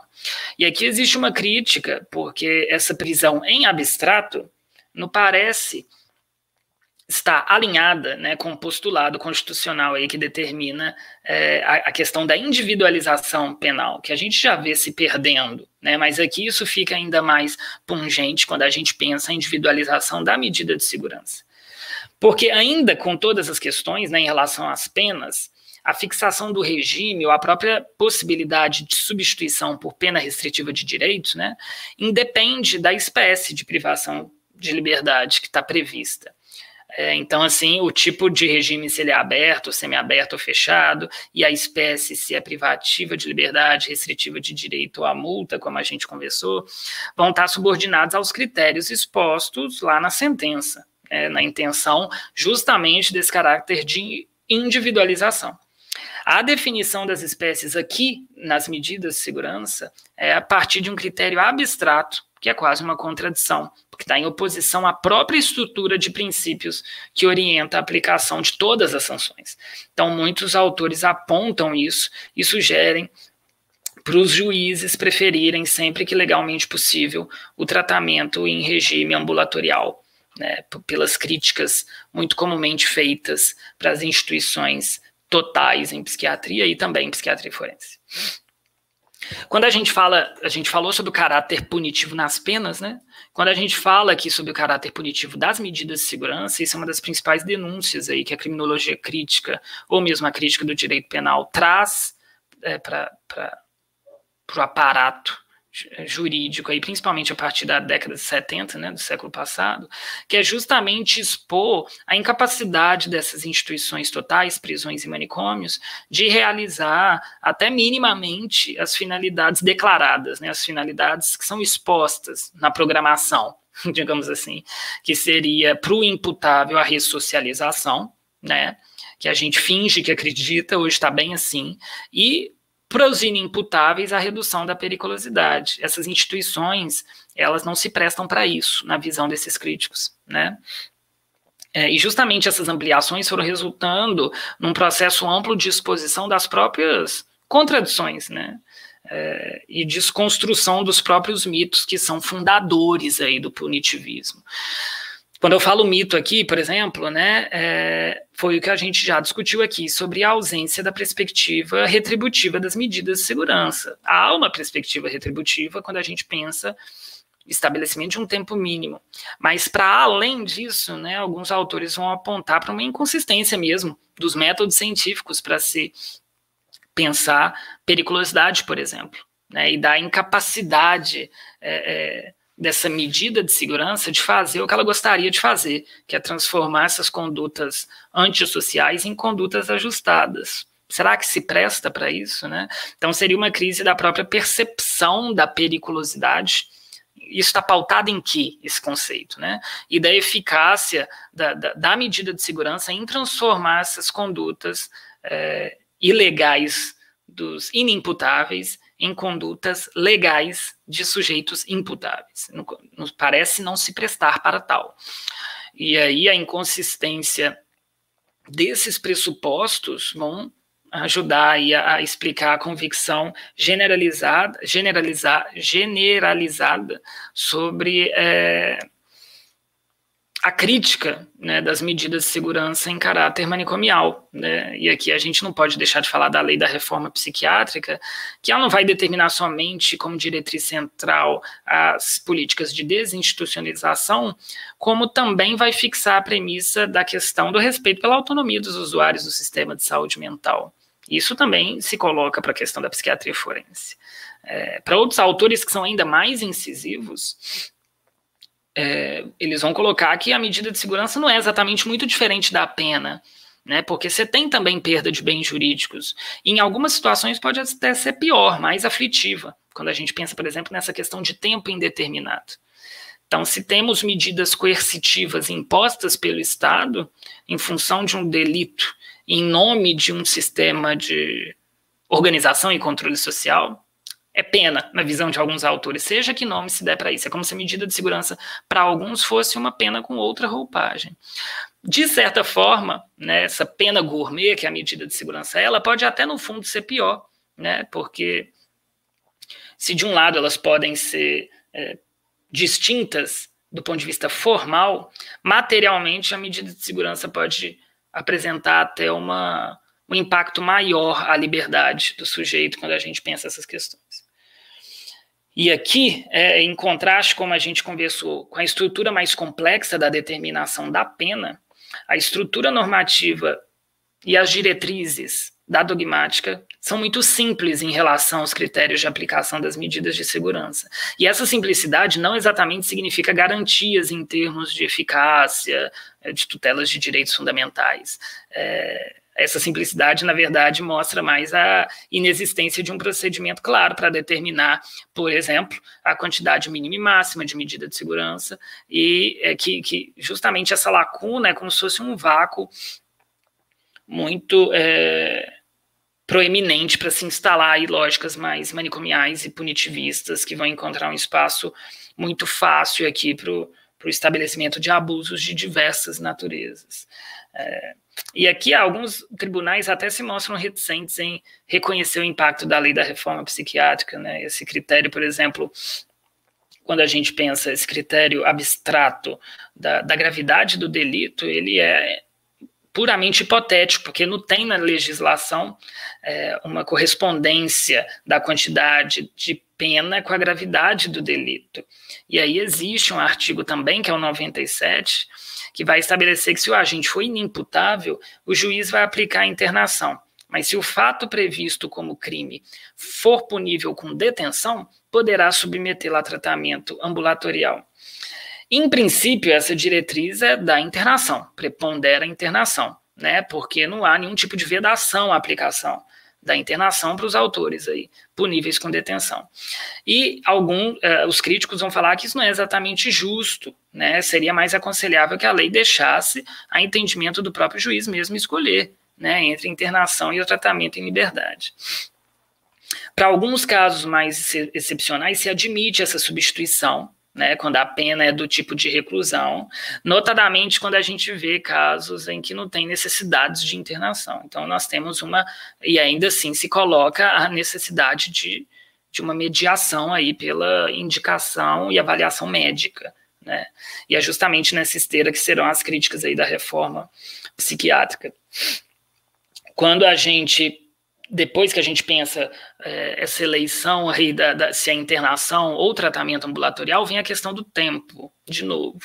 Então, o código vai dizer tempo indeterminado, enquanto durar a periculosidade, o prazo mínimo de 1 a 3. Né? A primeira questão que a gente precisa pensar aqui é o tempo máximo. Né? O STF, Supremo Tribunal Federal, em algumas decisões mais paradigmáticas, né, estabeleceu alguns limites aí de 30 anos, 40 anos. É, no sentido aí de tentar adequar, num certo sentido, pensando, é, correspondendo o limite máximo, fazendo uma, uma equiparação do limite máximo de pena, abstratamente combinado, no tipo penal. Então, o tempo de duração da medida de segurança não deve ultrapassar o limite máximo da pena que a gente pensa para um caso de um imputável para aquele crime. Então, esse entendimento procura, de certa forma, diminuir um nível de desproporcionalidade entre o tempo de internação e o dano efetivo causado pela conduta desse portador de sofrimento psíquico. Mas aqui, ainda que a gente possa observar um, um, certo avanço, tem problemas ainda, né, nesses critérios de comparação. Isso fica mais é, evidente quando a gente pensa né, no prejuízo de uma pessoa com sofrimento psíquico, que uma, pessoa com, com sofrimento psíquico à presença e que de, demanda cuidados. Né? A pessoa está em sofrimento psíquico, então esse estabelecimento de, de, de simetria é justo nesse sentido. Para além disso, ele é injusto até em termos temporais. Né? Se a gente pensar, por exemplo, vamos supor um caso de. É, deixa eu criar um caso aqui. É, um, um, furto simples de uma pessoa. Aí nós temos dois sujeitos que praticaram um furto simples, um imputável e um inimputável. Os dois têm características iguais, são réus primários, têm bons antecedentes, eles confessaram, são menores de 21 anos, né? Então, na sentença de condenação do imputável, o juiz vai aplicar pena. E aí ele vai dosar essas circunstâncias. Justamente por esses antecedentes bons, esses elementos de, de confissão, né? Ele vai pegar a pena mínima, que no caso de furto é dois anos, se eu não me engano. Ao inimputável, por outro lado, nós temos três hipóteses sobre a duração da máxima da medida de segurança. Uma hipótese é um tempo indeterminado, limitada em 30 anos, conforme essa diretriz, né? E é, é, é, o, o tempo máximo da pena abstratamente combinada ao delito. Só que aqui é, é, é o tempo máximo. Aí no lugar de oito seriam, no lugar de dois seriam oito anos. Então, por mais que a gente é, opte por uma postura mais garantista dentro dessas três, em determinado 30 anos ou 8 anos, é, ainda assim né, é uma falta de isonomia, de, de simetria no tratamento dado para os dois grupos, né, um prejuízo maior ao inimputável. E o que é muito estranho, porque é uma pessoa que, é interessante repetir isso, pelo, por uma posição especial, uma condição psíquica especial, devia ser o contrário, devia ter uma situação jurídica mais favorável. Então, é, é importante, é uma crítica muito feita, né, de se aproximar, tentar estabelecer um maior grau de aproximação isonômica aí na punição de imputáveis e inimputáveis para talvez trazer uma alternativa é, nesse sentido é, que alguns colocam, que seria é, colocar o limite máximo da medida de segurança equivalente à pena mesmo, que seria aplicável no caso concreto. Nesse exemplo, por exemplo, seria dois anos o caso concreto, não seriam oito. Né? Então, é a problemática do tempo máximo, de novo. E, de novo, a problemática do tempo mínimo, né? Analisar quais são os sentidos disso, os critérios de determinação, qual é a cientificidade disso. Por que esse tempo mínimo? Né, esse tempo mínimo de 1 a 3, né? Se o fundamento da medida de segurança é a periculosidade e o objetivo do tratamento é a sua cessação, isso é contraditório. Né? E se eu tiver um caso de uma pessoa que, ao longo do processo, que pode durar anos, se submeteu aí a um tratamento psiquiátrico e psicológico, no momento da sentença ele estava em plenas condições de convívio social. Não tem nenhum risco de reincidência maior do que era inerente a todas as outras pessoas e vai cumprir o tempo mínimo. Uma situação parecida seria dos casos em que os sujeitos vão começar o cumprimento da medida de segurança e é constatada a cessação da periculosidade antes do período mínimo. Nesses casos, é, alguns autores vão até sustentar que a medida de segurança perde completamente sua razão de ser, né, parecendo até um constrangimento, né, é, ela se cessar prontamente. Quando a gente pensa em princípios que são fundamentais de humanidade, de proporcionalidade. Então, conforme a gente já falou, essa é a terceira vez que eu estou falando isso, esse prazo mínimo é uma fração retributiva das medidas de segurança. De certa forma, parece que a prática do delito apaga, ou no mínimo embaça, a compreensão da extensão do sofrimento psíquico, não importa o sofrimento psíquico, e quais são os cuidados que esse indivíduo precisa. Pelo menos de um a três anos ele vai aqui é, precisar pagar nesse sentido. Então, apesar de existir uma absolvição e de um reconhecimento da incapacidade, o cometimento do crime vai continuar permanecendo como um dado congelado na biografia do sujeito, a despeito das condições contextuais e sociais que ele está inscrito. Então, essa, essa parte retributiva, mesmo que mínima, é imposta. Então, é, muitos pensam, então, o que seria óbvio, né? Que não existisse definição de tempo mínimo, mesmo porque inexistem critérios adequados para isso, justificativas, tanto na doutrina quanto na jurisprudência, que vão orientar esse tipo de quantificação. A própria lei de execução penal vai prever a possibilidade aí de o exame de cessação de periculosidade ocorrer antes do prazo mínimo de um ano. Qual seria o sentido, então, se existe o prazo mínimo? Então, da mesma forma que as penas têm questões, as medidas de segurança também têm questões. Coloquei um trecho desse autor, Franco Basaglia, que é o expoente aí da reforma psiquiátrica, que ele fala, né, em todos os países do mundo, a prisão tem como finalidade oficial a reabilitação do preso, né, e o manicômio tem como finalidade declarada a cura do doente mental. No entanto, tanto o manicômio quanto a prisão são instituições de Estado que servem para manter limites aos desvios humanos, para marginalizar o que está excluído pela sociedade, são as funções reais. É muito difícil dizer com precisão o que é marginalidade e o que é doença mental, como é muito difícil compreender a presença dessas pessoas nessas instituições, porque o manicômio ou prisão são situações intercambiáveis. Podemos tomar um preso e colocá-lo no manicômio, ou tomar um louco e metê-lo na prisão, mostrando aí é, as críticas nesse sentido, né? Esse é um autor importante aí na, na expoente da reforma psiquiátrica italiana. É, quando a gente vai pensar né, agora nos direitos dos portadores de sofrimento psíquico que estão em conflito com a lei, a gente precisa pensar nessa figura do criminoso. Né? É, eu falo um pouco mais disso né, quando a gente faz a aula da criminologia, da história da criminologia. Então, esse acontecimento que é qualificado como crime, é, ele é visto dentro dessa ideia iluminista de olhar é, a coisa atomizada, meio numa ideia até é, é que bebe um pouco aí da origem das espécies do Darwin, da biologia, de tentar categorizar tudo e ver a coisa isolada do contexto, o que não dá certo em ciências humanas. É... Então, desde o início, essa situação é completamente afastada do meio, ela é retirada da rede real que o indivíduo está colocado de interações sejam individuais, mas também coletivas, né? E pressupõe um autor auto, atomizado ali, culpável, um homem que é presumidamente criminoso, que é considerado um homem mau, né? E isso já fica antecipadamente proscrito. Né? Os movimentos mais críticos vão justamente problematizar esses rótulos, quais são os significados disso, qual que é a,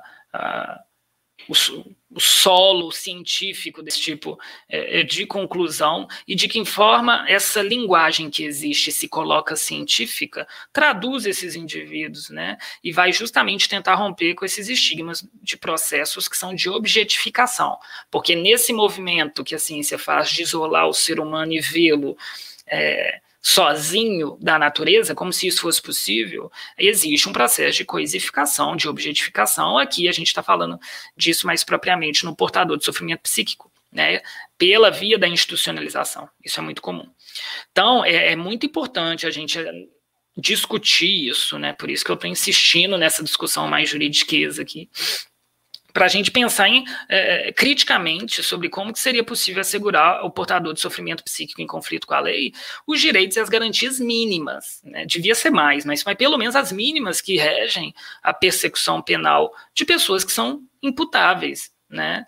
É, parece que esse movimento de se retirar a responsabilidade, é, de um lado tira a responsabilidade, mas de outro é, tira a responsabilidade com uma certa ideia de garantia dos direitos, mas de outro, nesse processo aí de desresponsabilização, digamos assim, vai vedar outras possibilidades que afastam os limites da punição. Então, tira a responsabilidade, ao mesmo tempo, tira possibilidades de controle da ação punitiva. Por exemplo, temos vários exemplos, né? Mas dentre os exemplos mais importantes aqui é que existe, por exemplo, é, a possibilidade legal é, de uma execução ilimitada, né, da medida de segurança, conforme a gente falou. Esse status, né, inimputabilidade, é, encerra a discussão de certa forma e vai impedir uma série de direitos e garantias é, relacionadas justamente às, àquelas três dimensões que a gente falou no início, né? Tipicidade, ilicitude e culpabilidade. Por exemplo, é, existem aqui é, exclusões nesses três nessas três dimensões. Quando a gente pensa a dimensão da tipicidade, é possível, por exemplo, a gente ter casos do que a gente chama de princípio da insignificância, princípio da adequação social. O que é princípio da insignificância? O princípio da insignificância é um princípio muito utilizado é, na seara dos crimes patrimoniais, crimes que são cometidos sem é, é, violência ou grave ameaça, por exemplo, um furto em que vai ser avaliada o valor da coisa que foi subtraída ali.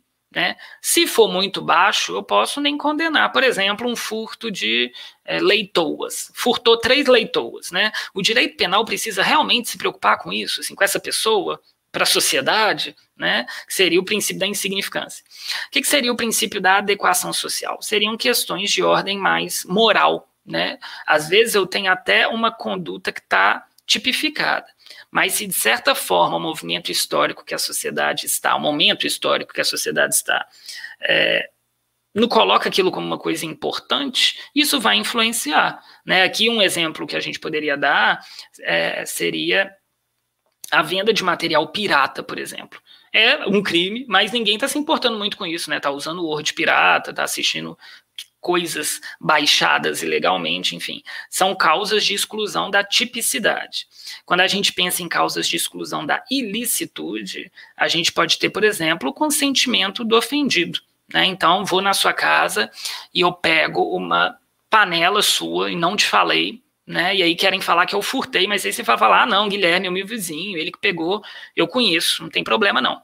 Então aqui teve um consentimento da vítima, isso dissolve né, o, o conceito de crime. É, e também na própria esfera da culpabilidade, nós podemos ter situações é, que interferem aí, que excluem, como por exemplo, se eu tiver uma, é, uma coação moral né, é, irresistível. Alguém que está ali te chantageando para você fazer alguma coisa que é errada. Então a conduta está tipificada em lei, ela é ilícita, porque não houve consentimento da vítima, mas não tem como ser culpável, porque você foi obrigado a fazer aquilo. Né? Ou, por exemplo, uma proibição, erro de proibição inevitável. Você é um estrangeiro, está numa cultura diferente, e você não sabe que aquela conduta naquele lugar, naquele outro país, é um crime. Isso também é uma exclusão de culpabilidade. É, nós podemos também pensar situações em que o Estado não pode mais punir o indivíduo é, em função, por exemplo, que passou tempo demais. que é a questão da punibilidade da prescrição. Então, assim, existem, enfim, né, várias possibilidades na esfera da execução que é, são balizadores da, da, da, da esteira punitivista que não se colocam quando a pessoa é um inimputável. Então, são excluídos aí inúmeros direitos que são assegurados aos presos. É, por exemplo, a gente pode pensar na remissão, né, que é, seria abater é, no tempo da pena, é, por exemplo, tempo de trabalho, né, a detração, que seria abater no tempo da pena, é, tempo, é, subtrair aí de situações que ele ficou preso de forma transitória, de forma é, antes da, da, da questão de forma provisória, digamos assim. Né? E também nós temos limitações próprias da própria progressão de regime, do livramento condicional, né? e aí o diagnóstico ele é feito sem propor uma análise comparativa entre essas condições materiais das penas e das medidas. Né? Então, eu falei esse monte de coisa, mas para mostrar como que é importante verificar esse processo de minimização dos direitos daqueles que têm questões de saúde mental, que são justamente pessoas em maior vulnerabilidade, e como que isso é, talvez, né, talvez nem tanto talvez assim, um, um sintoma mesmo social, no sentido da, da, da, da de como que a gente vê a questão da punição dentro de uma ordem jurídica brasileira. Né? Uma alternativa humanitária aqui nessa execução de medidas de segurança não seria muito distinta aí de uma proposta em relação aos direitos e garantias de adolescentes em conflito com a lei, por exemplo, né, é, que são colocados em medidas socioeducativas. Se nós temos uma condição que é especial de inimputabilidade, seja em função de um caráter etário, seja em função de um caráter psíquico, que gera um status jurídico privilegiado, não tem nenhuma justificativa que não sejam assegurados todos os direitos materiais, todas as garantias processuais que vão marcar é, é, é o lugar ali da, de pessoa jurídica, de réu, né, do condenado, enfim. É, na, quando a gente estabelece essa comparação com os imputáveis, a lógica devia ser, como eu falei, inversa. Né?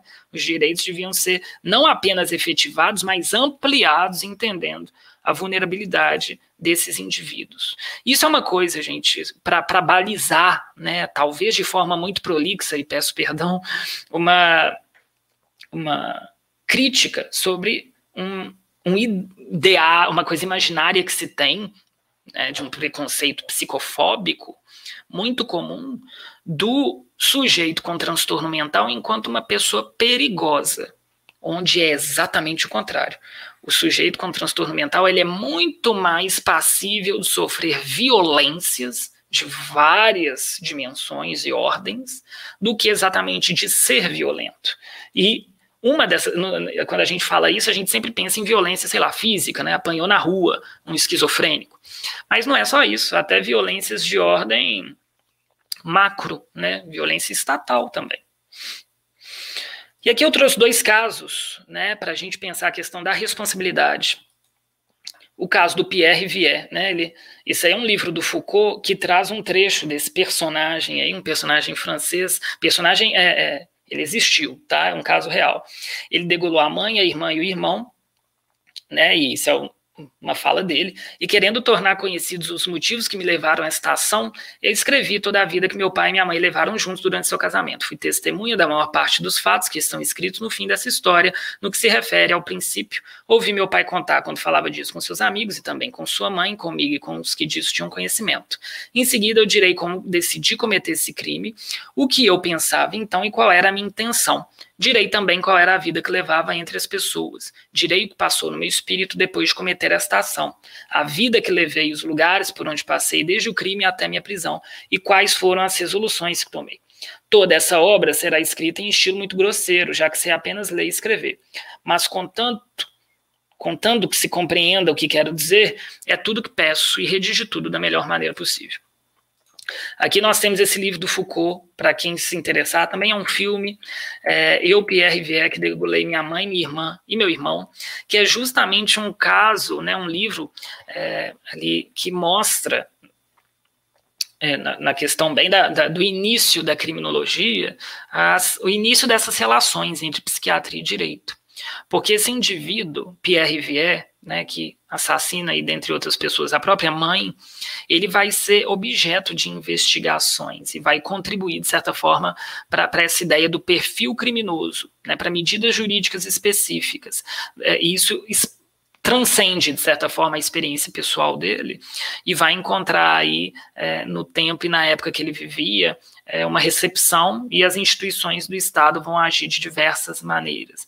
O interessante desse caso é justamente o que, que essas instituições fazem diante desse indivíduo que pode parecer de um lado mal, pode parecer de outro lado louco. O que fazer com esse indivíduo? Porque o debate aí, no início do século XIX, que é onde se ambienta essa história, estabelecia os loucos, então, como incapazes de serem responsabilizados. No entanto, aqui ele é uma pessoa que escreveu um próprio testemunho, digamos assim. Enquanto alguns os consideravam Pierre louco, né, outros olhando para o memorial se deixavam tomar, de certa forma, por uma argumentação prolixa, extensa, com toda uma motivação, que vai é, tentar ver de alguma forma que existe no escrito uma intenção, um planejamento e uma culpa. Então, é, é o próprio Pierre queria ser escutado, culpabilizado e punido na, no próprio próprio livro a gente vê isso. No entanto, na ocasião do julgamento, né, foi o Esquirol, um psiquiatra importante na história da psiquiatria aí, é, no, na ocasião do julgamento ele não é considerado louco, mas depois o Esquirol meio que faz a perícia, digamos assim, e ele é considerado inimputável. Num primeiro momento ele tinha sido condenado à morte, num segundo momento ele vai para prisão perpétua. Né? Então, de certa forma, ele acaba fabricando a pedido dos acusadores aí, e em prol de uma ciência, uma prova determinante, né? Talvez contra a própria vida. Ele preferia a morte do que a prisão perpétua nesses termos. Nós vamos discutir um pouco isso. Mas, de qualquer forma, esse livro é muito interessante porque ele mostra contradições e questões importantes da gente pensar a relação entre psiquiatria e direito, coisas que a gente não pensa muito, né? Em aspectos, por exemplo, entre loucura e razão, parâmetros sobre loucura, parâmetros sobre razão, o que, que é loucura, o que, que é razão. Né? Talvez isso se enverede por discussões mais filosóficas, mas, por exemplo, a relação entre razão e culpa. Uma pessoa sem razão realmente não pode ser culpável? É, e um terceiro, um, um terceiro binômio aí seria a relação entre responsabilidade e pena. Né? É, esse é um caso interessante porque fica todo mundo muito embaraçado, tanto psiquiatras de uma psiquiatria em crescimento, eh, assim, né, no início da, do crescimento, e os juristas, né, então um homem que, de certa forma, ele era visivelmente louco, né, tinha todo o, o estereótipo do, do louco, naquele momento literário, ele foi dotado de razão, construiu argumentos, ainda que talvez sejam argumentos delirantes, que foram capazes de confessar a autoria objetiva num crime. E aí os operadores do direito é, de certa forma, precisariam reconhecer a ilicitude do ato e fazer uma punição. Né? É, eu vou entrar um pouco mais nessa discussão para discutir é, uns aspectos específicos. Mas também nessa mesma esteira tem um segundo caso, né, do Alto Ser. Um autor super importante, que ele escreve um livro, porque aí ele fala, né, no domingo 16 de novembro, às 9 horas, tirado de uma noite impenetrável, e na qual desde então nunca pude penetrar, encontrei-me ao pé da minha cama de roupão, Helene deitada à minha frente, eu continuando a lhe massagear o pescoço. Depois compreendi, não sei como, que ela estava morta. O destino havia se cumprido. Dava voltas e voltas, mas sem jamais me sentir culpado em torno da razão profunda de meu crime. Lembro-me, eu já havia formulado diante dele, diante do analista, de ter avançado uma hipótese: o assassinato de Helene teria sido um suicídio por pessoa interposta. Então, esse autor, Althusser, é um autor muito importante aí, é, de uma orientação marxista no estudo é, dos aparelhos ideológicos do Estado, essa é a obra mais falada dele, né? Ele tem, além desse essa obra é a questão mais científica da, da, da, dos estudos dele, né? Mas ele tem uma questão pessoal que, que é interessante também, porque ele foi submetido à perícia psiquiátrica, né? E eles concluíram a hipótese ali de um transtorno bipolar, né? Que chegou à passagem ao ato, né? Uma situação de melancolia tão grande que a pessoa passa desesperadamente para um ato, mesmo que não esteja ali nas, com as suas faculdades intactas.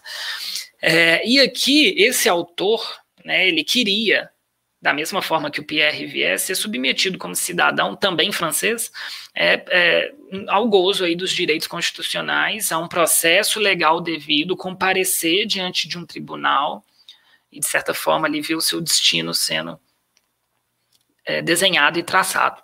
Né? A isenção da pena na visão desse autor, quando isso acontece com ele, ele vê isso como uma sonegação do direito, o direito de ser responsabilizado. É, e eles ignoraram essa argumentação e ele foi para o hospital psiquiátrico mesmo. Né? É, ele acreditava que ele tinha matado a esposa com o consentimento dela, uma questão assim meio que salvando a pessoa. Né? E ele era um estudioso do autor do livro anterior, Foucault, né? e de todos esses atravessamentos aí que compõem a figura do louco na história. O Foucault se debruça em cima disso. E aí ele dá, o Althusser, ele vai dar início né, ao seu próprio testemunho, é, lembrando que o Althusser, ele é, estuda os aparelhos ideológicos do Estado, né, então ele é, é crítico da questão é, da prisão, enfim. E aí ele vai começar o seu testemunho falando dessa fatalidade com a esposa, dizendo que a lei, de certa forma, no caso dele, retirou a posição dele de poder se pronunciar. Ele vai chamar isso de pedra sepulcral do silêncio, né? que é, inclusive, é, um nome de artigos e livros, enfim. É, porque ele vai falar da, da incongruência e contraditoriedade de uma posição da justiça que quer protegê-lo, quer proteger o doente mental que comete crime, mas no fim condena uma anulação da personalidade jurídica e uma impossibilidade de reparação com o ato que ele cometeu, né?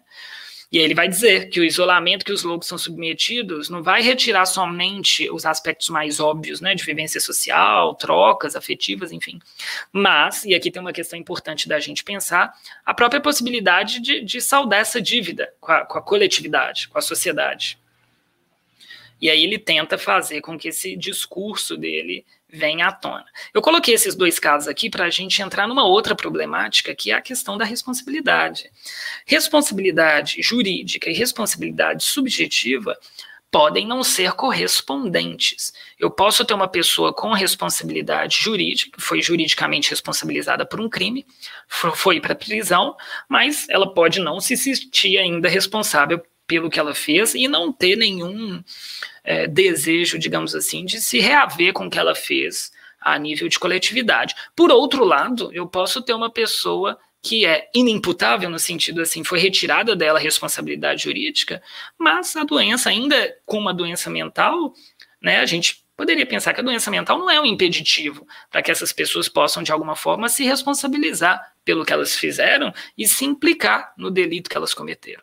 Esses dois casos que não são é, é, são antigos, né? Já mostrando aí a, a importância dessa discussão é, da, da, da, dessa separação e dessa, dessa própria fragilidade do conceito de responsabilidade jurídica. Bom, quando a gente pensa então em paradigmas, né, pensando em mudanças de paradigmas em termos mais específicos, uma primeira questão importante que os teóricos e os críticos colocam, como eu já falei, a própria incoerência normativa e conceitual do conceito de periculosidade. São críticas que são feitas tanto pelo pessoal da psicologia social ou o pessoal da crítica do direito penal, né, dessa inadequação mesmo dos, dos preceitos do código que sustentam essa é, ausência de responsabilidade do portador de sofrimento psíquico que praticou um ilícito. Né? É, é um conceito problemático no sentido, né, um juízo de probabilidade, né, que se formula com alguns indícios, né, um juízo que é empírico, e por ser empírico, ele está sujeito a erros muito graves, ainda mais quando a gente pensa o desfecho disso, né, em termos de cerceamento de liberdade. E é, é, é uma, uma, um conceito que acredita que existe, que exista, como vários outros conceitos, uma ordem social certa, está determinada e o sujeito de alguma forma precisa se ajustar, não questionar. Então, alguns autores vão é, é tentar deslocar um pouco essa ideia curativa focada na periculosidade para uma ideia de prevenção né, prevenir de qual, toda forma que o portador de sofrimento mental passe ao ato e transforme, transtornando aí a própria vida e das pessoas é, que são próximas dentro dos contextos diversos. Então, aqui, a gente pode pensar em medidas de cuidado, acompanhamento, inserção social do portador de sofrimento mental em todas as dinâmicas sociais que essas pessoas se colocam. Né? Então, a gente tem aqui uma mudança de finalidade, que sai do tratamento e vai para a prevenção né, é, dessa questão da medida de segurança das pessoas com sofrimento psíquico, que é, teria como consequência a própria inadequação, é, a própria. É, se, se, tornaria obsoleto o próprio conceito de periculosidade desnecessário. Né? É, e aí os autores vão trazer críticas muito contundentes que esse conceito de periculosidade ele não se traduz em qualquer dado objetivo né, ninguém podendo, de certa forma, concretamente demonstrar que indivíduo A ou B, seja capaz ou incapaz, é, vai é, praticar ou não uma conduta ilícita no futuro, porque crime é um conceito que depende de inúmeras variáveis, como a gente discutiu. Então, a, a ideia já se mostra aí totalmente incompatível com o princípio da legalidade, que é constitucionalmente colocado né, é, na, esfera, na esfera normativa. É, então, é, se, estou martelando a mesma coisa, mas é justamente a, a questão da importância, a centralidade que esse conceito tem, até na nossa ideia, né? até na nossa visão, muitas vezes romantizada e midiática do que, que é a, pessoa criminosa, mas que não tem um fundamento científico, sendo talvez muito mais fruto de uma ideia é, preconceituosa, meio oracular, de um eventual comportamento problemático desviante criminoso no futuro, de um cidadão já previamente colocado como problemático do que exatamente postulado num estudo concreto de determinações concretas. Então é importante a gente tentar se desvincular dessa lógica de atomizar as pessoas e avaliar o sujeito em toda a rede de relações, não uma doença, né, a bipolaridade atomizada, um fenômeno e totalmente isola, isola, isolado, alheio, né, que, que existe antes até da pessoa, né, como se a pessoa não desse. A gente sabe disso em saúde mental, né, que pessoas até com o mesmo diagnóstico têm quadros distintos. O, quadro não precede o sujeito, né, o sujeito precede. E, e, e que o quadro, de certa forma, impede que a pessoa seja é, é responsável, né, tira, né, ela fica completamente responsável. Para se pensar, por outro lado, formas distintas de responsabilidade, cuidadosas, né, para a gente pensar numa flexibilização nesse sentido. E aqui é importante a gente falar que existe uma importância, inclusive, terapêutica, né? Que a pessoa com sofrimento psíquico seja vista como responsável. Responsabilidade aqui a gente pode pensar em vários níveis, né? Responsável pelo que fez, responsável pelo próprio processo de cuidado, responsável pelos projetos no futuro. Quando a gente nega né, a possibilidade de se responsabilizar, a gente está, de certa forma, fazendo um dos atos mais é, óbvios de coisificação mesmo, assujeitamento, digamos assim. Então a gente tem que entender, de, assim, enfiar na cabeça que a pessoa em sofrimento psíquico é um sujeito de direitos. Parece muito simples, mas é uma coisa que não se pensa muito, né? Então, se ele é um sujeito de direitos, a gente tem que assegurar o direito, inclusive, da responsabilização. E aí a gente pensar nos efeitos jurídicos descompatíveis com o grau e o nível que ele consegue né, articular essa responsabilidade e o que, que essa responsabilidade consegue gerar. Então, o autor de um livro importante, que é Crime e Psiquiatria, ele vai trazer, né, que deve ser assegurado o direito à autonomia e à responsabilidade ao imputado, sendo inaceitável a afirmação de que um transtorno mental, mesmo grave, faça com que o imputado não seja é, não possa responder pelos seus próprios atos, enquanto se avalia se há alguma correlação entre o transtorno mental e o fato definido como crime alegadamente cometido, de modo a se determinar o modo mais adequado de imposição do limite penal. Então, é, é, são, sanções que poderiam ser aplicáveis de forma alternativa, né? A gente poderia pensar negar a validade prática e teórica desse conceito de periculosidade, né? Redefinir o, o portador de sofrimento psíquico como uma pessoa que tem direitos, né, inclusive de se responsabilizar, impedir qualquer tipo de sanção que tenha uma natureza segregatória, né? A gente poderia pensar, por exemplo, em responsabilizar esse indivíduo pela via mais civil, ou pela via administrativa, por que não? Por que, que responsabilização tem que ser sempre na via punitivista? Né? É, a gente poderia pensar num espaço diferente dessa esfera penal, onde a pessoa poderia é, ver o que, que a vítima quer. É interessante pensar nisso. Né? A esfera penal, de certa forma, uniformiza todos os delitos, as pessoas vão ser presas. Mas será que isso é mais. O que, a vítima gostaria nessa situação? Uma vítima, por exemplo, de violência doméstica, o que ela mais o que seria, de certa forma, mais é, é interessante para ela é a prisão? Ou não seria, por exemplo, sei lá, algo do ponto de vista é, civil de danos materiais e morais causados pela conduta, né, que poderia, poderia ter nenhuma necessidade de ingerência aí de agências punitivistas? Será que prender, né, ou submeter alguém a uma medida de segurança é o melhor para a vítima? Né, pensando aí na, na, na no absurdo de pluralidade de situações que a gente tem nesse sentido. Então, é, aqui a gente, e, e, aqui, né, é interessante falar isso, não estaria excluída a possibilidade de tratamento, né, inclusive coercitivo, né, involuntário, compulsório, por, na rede pública de saúde, porque é, a saúde é um direito. Então, tratamento é um direito assegurado a todas as pessoas, independente se elas cometeram ou não crimes. Então, tratamento não é como se a gente estivesse jogando isso fora. Mas isso não precisa estar inscrito nessa lógica. Né? O, o, receio da gente pensar formas distintas de intervenção penal, de responsabilizar, a dificuldade de se criar modelos alternativos para além dos muros desse sistema, mesmo quando está óbvio a, a, a as fragilidades desse sistema revelam, na verdade, que existe um enraizamento dessa questão punitivista nas nossas subjetividades, na nossa forma de pensar o que é justiça, o que é vingança, o que é punição. E a gente precisa re refletir de onde que isso vem, porque não é algo puro e natural que nasce com a gente, porque nem todas as sociedades pensaram assim e se comportaram de uma maneira tão incisiva no aspecto punitivo como essa nossa, né? É, e se a gente for pensar, alternativas não são tão difíceis assim, tipo essa que eu falei do direito civil, é possível pensar nisso, né?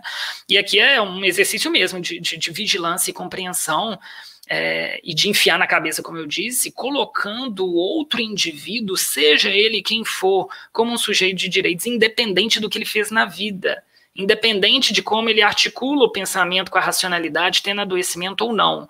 Ele é um portador de direitos, independente se ele é, tem transtorno mental ou se ele cometeu crimes. Isso é importante, né? Para eu pincelar alguns casos especiais, né, a gente precisa falar de dependência química, é um caso especial aqui que é muito importante nessa interface de sofrimento psíquico e crime, né?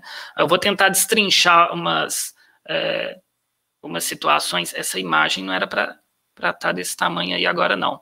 Mas eu vou explicar direito. É... Bom, é... desconfigurou quando eu passei para o PDF. A primeira questão que a gente tem que discutir é o álcool. Essa essas duas imagens vocês ignoram, que é do próximo slide. O álcool é o que mais é, culmina em discussões aqui nesse sentido. Né? E Bom, vamos colocar uma situação hipotética, né? É, se eu tô lá na festa, pá, e bebo um tantão, fico doidão, e meu entendimento vai ficando mais ou menos, minha deter... eu tô falando isso aqui baseado naquele slide de entendimento e determinação que a gente conversou, que eu disse que baliza essa avaliação em todos os casos. É, então eu tô bebendo, então meu entendimento vai ficar esquisito, minha determinação, principalmente, né, controle de impulso, vai para o bueiro. Aí eu arrumo uma briga, bato em alguém, né, com muita força, né? Então tem um nexo causal aqui. Tem um problema de entendimento, um problema de determinação e um nexo causal numa situação como essa de, de festa, assim, de bebedeira. Né? E aqui eu seria inimputável, então? Para uma situação como essa, a gente tem essa frase em latim que eu coloquei aí, que é a teoria do acto libera em causa, que significa, né, uma teoria que fala que é, quando a, o, que o agente ele se colocou nessa posição é, transitória de inimputabilidade conscientemente, sendo desejável de certa forma, ou pelo menos em algum nível, que ele conseguisse prever essa situação, né, cometimento de uma ação ou omissão que seria punível do ponto de vista jurídico. Ou seja, se você bebeu, você sabia, de certa forma, o risco. Então, é, se, se, pode alegar inconsciência do ilícito, porque você se colocou naquela situação é, de ter um estado provisório de inimputabilidade. Em outros termos, é quase um assim: você bebeu porque quis, arque com as consequências, não é inimputável coisa nenhuma. É, mas aqui no contexto do álcool, a gente tem situações plurais, específicas, né, que às vezes até aparecem em prova, que eu acho interessante falar. É, nós temos embriaguez não acidental e acidental. Quando a gente fala de não acidental, é a mais comum, né, e é quando é, não tenho as outras, né, a pessoa que foi beber, né. Desse, é, nesse grupo, a gente tem casos voluntários e culposos. Quando eu falo, por exemplo, de embriaguez não acidental, voluntária, seria, ou, por exemplo, dolosa, intencional, seriam é, situações em que as pessoas vão beber com intenção de se embriagar, né? Assim, tá realmente afim de ficar com alteração psíquica. Então, por exemplo, eu sento num bar com os meus amigos e a gente começa a disputar quem vai cair primeiro com a cachaça. Então, existe um propósito de se embriagar, né? Seria uma embriaguez voluntária. Mas eu tenho, por exemplo, a culposa, né? Que poderia ser por imprudência, né? É, queria beber, foi beber, mas foi ali num excesso, né? Então eu tô bebendo na festa, tô afim de paquerar um rapazinho bonito ali, eu começo a beber. Então eu sou um menino muito jovem, inexperiente, não me dou conta que eu tô ingerindo doses muito para além do que a minha fisiologia poderia metabolizar e fico doidão, né? Eventualmente é, perco o, o, rapazinho e também dou trabalho para os amigos, situação muito é, corriqueira, né? Eu não tinha aqui a intenção de me embriagar, isso foi decorrência de imaturidade, né? Seria culposo nesse sentido. A embriaguez acidental, nós temos duas situações, que aí é uma situação especial no ordenamento que pode sim levar à inimputabilidade, né, excluir a culpabilidade. Né? Então, eu posso ter, por exemplo, é, caso fortuito ou força maior.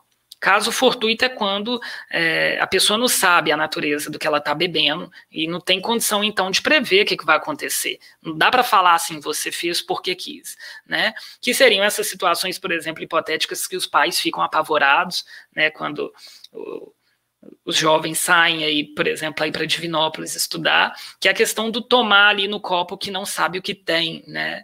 É, que é essa questão do caso fortuito. A força maior seria a própria coação mesmo, alguém obrigou a pessoa a tomar, né? É, embriaguez patológica é um caso raro, né, e também especial, de indivíduos que têm um metabolismo do álcool completamente diferente, que quando eles bebem, eles alteram muito a personalidade né, uma alteração muito expressiva, que a pessoa fica muito diferente, agressiva, transtornada, irritada, de certa forma mais propensa a descontroles quantitativos, qualitativos do impulso, e por fim, é, é, isso pode levar ao ato. Né? E por último, a embriaguez pré-ordenada é que a pessoa não somente quer beber, não somente quer beber e se embriagar, como quer beber e se embriagar para fazer uma conduta delituosa porque o álcool, de certa forma, seria é, é, uma, uma forma de liberar os freios inibitórios, fortalecer a coragem. Né? Então, essa forma de embriaguez é uma hipótese óbvia de actio libera em causa, né? por excelência, digamos assim. Ele não tem intenção não só de beber e se embriagar, como ele já premeditava e queria usar o álcool justamente para isso. Então, nós temos essas particularidades do álcool, né, quanto às outras substâncias a gente poderia transcorrer situações diversas, mas de certa forma o que se estabelece é naquela mesma linha de raciocínio da esfera penal de avaliação do entendimento, determinação, nexo causal e a presença de um transtorno, aqui, por exemplo, uso abusivo de substâncias ou não. Agora sim, a, a imagem é, se coloca, né? Então, talvez aqui, é, prometo que já estou no, nos finalmente da apresentação, né? Então, talvez aqui, para a gente falar de política de drogas, seja interessante a gente é, focar mais nisso do que exatamente em cada substância isolada, para a gente discutir coisas mais importantes e problemáticas da, da nossa vida, da nossa sociedade, né? E que estão muito mais próximas das questões de saúde mental, quando a gente pensa o atravessamento penal nesses indivíduos. Uma primeira coisa que a gente tem que pensar, que é, é que poderia servir de ponto de partida, é que a gente não encarcera usuários como usuários, né? Porque o porte do uso pessoal de substâncias, ainda que seja um crime, ele é punido com penas alternativas. Se eu não me engano, aí desde 2006, talvez um pouco antes disso. Então não tem previsão de pena de prisão nesses casos. O que nós temos aqui é que os usuários, não raro, vão para a cadeia como se fossem traficantes. E aqui nós temos uma série de questões e de contradições. A gente pode partir, por exemplo, do princípio de que a gente sabe que a polícia ela trabalha com tanto ali de efetivo e de investimento que não é do, dos maiores, né? Então tem, há uma certa dificuldade de se trabalhar com casos complexos. E aqui só fazendo um, um parênteses no raciocínio, por isso que eu coloquei essas imagens, né? Quando a gente pensa, por exemplo, no imaginário social do sistema prisional, como que as pessoas pensam nas prisões, a forma ideológica, que é inclusive de certa forma reforçada pelos produtos midiáticos, filmes, jornais, noticiários, enfim, no trato desse fenômeno que é a violência, é, seria então um, um, um sistema lotado de gente malvada, de gente assassina, né, que que não é a verdade. Eu vou falar disso em termos mais quantitativos. Mas, de qualquer forma, voltando para o assunto da polícia, a própria investigação dos casos mais complexos de pessoas malvadas, assassinas e homicidas é extremamente incipiente no nosso país. Essas imagens que eu coloquei aí são de um relatório, um levantamento de um instituto que chama Sou da Paz, que chama Onde Mora a Impunidade. Ele vai mostrar né, que é, em 11 estados do Brasil, 70% dos homicídios nem são solucionados. Em 10 estados, os, os, os, dados sobre os homicídios são incompletos, e temos seis estados que não têm nem produção de dados, né? Quiçá saber quantos foram solucionados ou não. É, eu coloquei isso para a gente ver essa questão da, da o que é a impunidade, né? Onde que ela mora exatamente? É, e o que, que isso tem a ver? Né? Tem a ver porque o crime de tráfico aqui, por outro lado, o crime de tráfico de drogas, ele não é, é tão complexo assim, ele depende de pouco, ele é fácil. Né? Para condenação, do que, que a gente precisa? A gente precisa de um aspecto material, saber se é droga, né? Esse pó aqui, ele é bicarbonato ou ele é cocaína mesmo, né? E o depoimento do policial já está suficiente aí para confirmar a autoria. Não precisa de muita atividade investigativa. Então é meio lógico pensar que a polícia vai mais atrás desses crimes que vão, de certa forma, dar mais estatísticas positivas de condenação, menos trabalhos de se efetuar, né? Dizendo assim, linhas gerais. O que acontece de muito problemático é que essas ocorrências, na grande maioria das vezes, são feitas por policiais militares andando aí pelas ruas, né? Por que, que isso é problemático? As pessoas elas são abordadas mediante atitudes suspeitas. E aqui, gente, se a gente pensar o traficante supremo e que controla o tráfico de drogas, ele não está dando bobeira, passeando na rua, ele está em outro lugar, né? Muito protegido, provavelmente, muito escondido. Essas pessoas que são presas, é, elas, elas, são, em sua maioria, presas com poucas quantidades, podem é, ser, talvez, pequenos traficantes, mas poucos, pouco representativos, né? Ou podem ser usuários presos como traficantes. Isso é muito grave. Para além dessa injustiça óbvia, né? É, que não se estabelece uma isonomia com o que está postulado em lei, isso é grave, porque quando elas vão são levadas para a prisão, para o sistema penitenciário, elas são inseridas num contexto que está totalmente dominado pelas próprias facções criminosas, e todas, de certa forma, em certos termos, vão se filiar. Né, meio que, às vezes, até obrigadas a se filiar sob risco de vida, né? Ainda que a gente possa pensar em alternativas nesse sentido, é uma pressão. Né? Então, o desfecho mais comum e previsível aqui é contra a gente, no sentido de que, no fim das contas, acaba fortalecendo o crime organizado, né? e quando sai da cadeia ali, já tem toda uma organização é, criminosa inserida desse indivíduo, e não é um desfecho muito interessante para a gente. É, Existe uma outra questão sobre isso que eu queria falar antes de entrar nesse slide, né? Que é a, a, a problemática dessa diferenciação entre quem é usuário e quem é traficante. Né? Para uma ciência aí de raiz iluminista que presta pela exatidão, aqui é um dos escorregos mais óbvios que a gente tem, porque é totalmente subjetiva essa diferença. O que a lei fala, né, que a gente vai precisar é, levantar aí dados de vários aspectos, né, quantidade, onde que essa droga estava, quais são os antecedentes desse sujeito, para a gente fazer essa definição e distinção. Quem vai dizer isso primeiramente é o policial e depois o Ministério Público quando oferece a denúncia, né? Aqui de novo a palavra de ordem volta para esse policial que está andando ali na rua e na prática o que se verifica é que essa atribuição entre usuário é, é, entre uso né, e tráfico é atravessada puramente pelo fenômeno do racismo. Pessoas presas é, com grande quantidade, às vezes são colocadas como usuários e outras como traficantes, a depender do, é, da cor da pele e dos lugares, talvez, onde moram. Né? Se a gente pensar, por exemplo, sei lá, Gabriela Prioli e o Jonga, eu estou dando exemplo de pessoas famosas, mas um na favela, o outro no bairro nobre, com a mesma quantidade de droga, os desfechos podem ser completamente diferentes. Né? E aqui é, não é raro o fato é, de, de se utilizar esse fator geográfico como argumento. Né? Ah, deve ser traficante porque é, eu encontrei esse sujeito numa região que é controlada pelo tráfico de drogas, mas esse sujeito pode morar numa favela. Então, é uma criminalização da pobreza nesse sentido. Né? Se ela for um usuário nesse contexto, ela pode ser lida como traficante. Né? Então, é, em virtude desse histórico aí que a gente tem brasileiro da escravidão e de uma discussão estrutural e sistêmica extremamente profunda, né? Extremamente necessária, que é impossível escrutinar aqui de, em função da sua importância absurda. Inclusive, quando a gente discute na aula de criminologia a raiz da criminologia e a raiz da criminologia brasileira, a gente fala sobre a raiz racista. Né, sempre foi, nós temos uma super representação aí da população negra nas camadas mais pobres da população.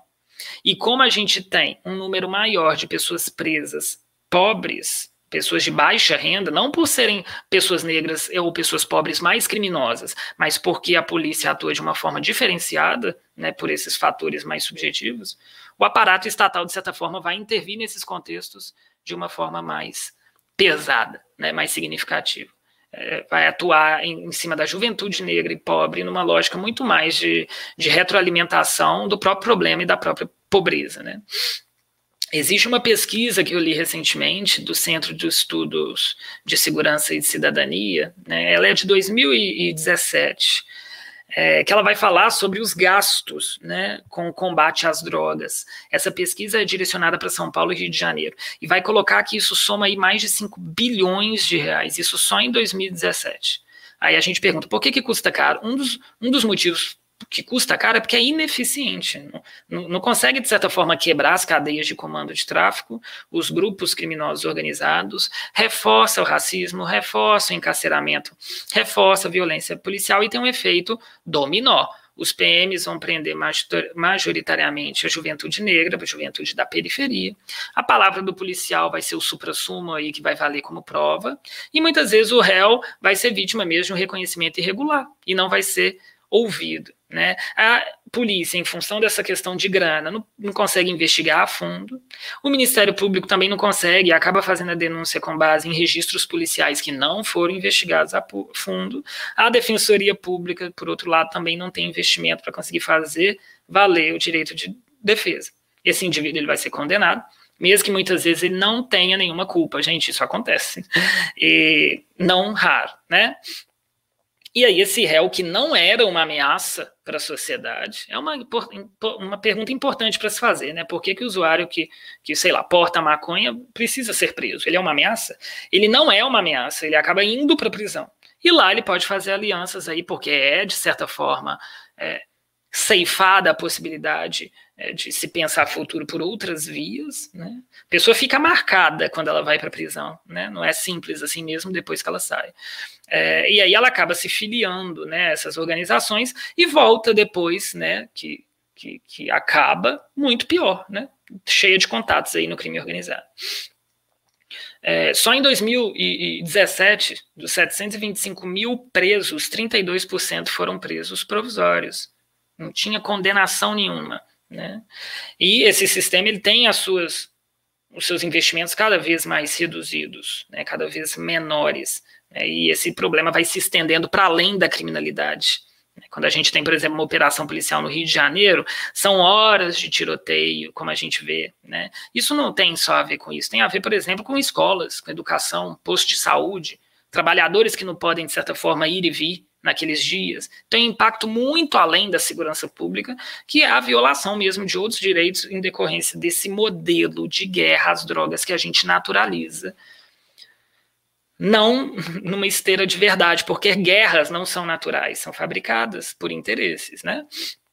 Então, esse modelo que a gente tem atual de combate às drogas é um modelo de guerra, né, que tem aí no nosso país mais de 20 anos, e não parece ter exatamente a intenção de investigar e prevenir, né, uso e comércio, que leva à pergunta, né? Por que, que um modelo que é ineficiente, que é violento, que é caro, que é racista, ele ainda é financiado? Né? Enquanto a gente tem setores, por exemplo, como saúde e educação, que poderiam, às vezes, é, é, ter um trato e uma lida com esse sujeito e a questão psíquica dele e o uso de substâncias muito mais interessantes e tem investimentos cada vez mais reduzidos. Né? Isso é importante para a gente terminar essa parte de dependência química. E aqui, caminhando para o final, nessas né, fotos aí de penitenciárias brasileiras, para a gente pensar, né? A gente tem noção do que é isso sem a gente visitar ou conhecer profundamente essas realidades? Estou falando isso porque existe uma dimensão aqui da função punitiva, uma dimensão que é ideológica da prisão. Né? O que, é que eu quero dizer com isso?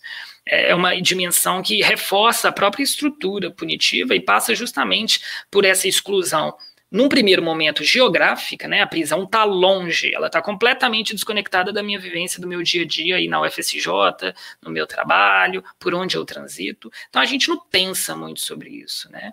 Às vezes a gente não pensa nem o básico. Né, como, por exemplo, a materialidade e as consequências dos fatos óbvios de ter uma superlotação, como a gente está vendo nessas fotos. Se a gente não pensa nem o óbvio, muito menos o, um pensamento crítico né, sobre essas questões estruturais que a gente vai naturalizando aí ao longo da vida.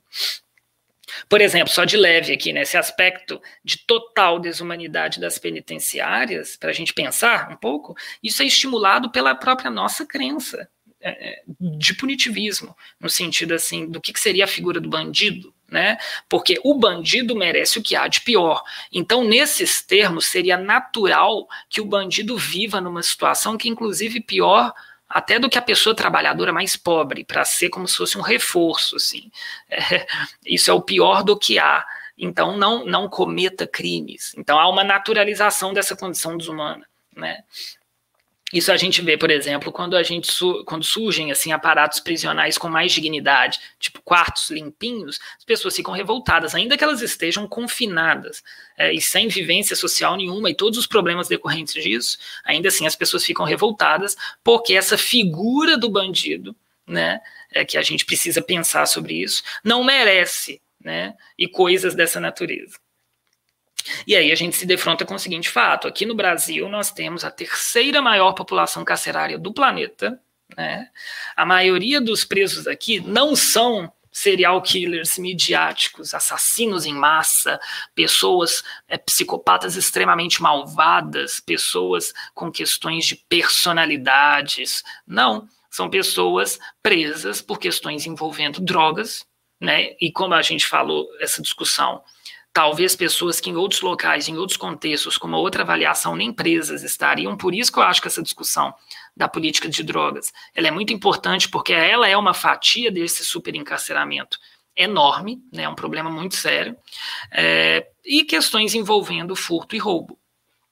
Questões patrimoniais, que tem questões, aspectos sociais muito é, marcados, né? para esses crimes. Quando a gente vai falar sobre homicídio, que é o que salta aos olhos e o que as pessoas pensam que é né, o, o perfil, menos de 10% da população carcerária.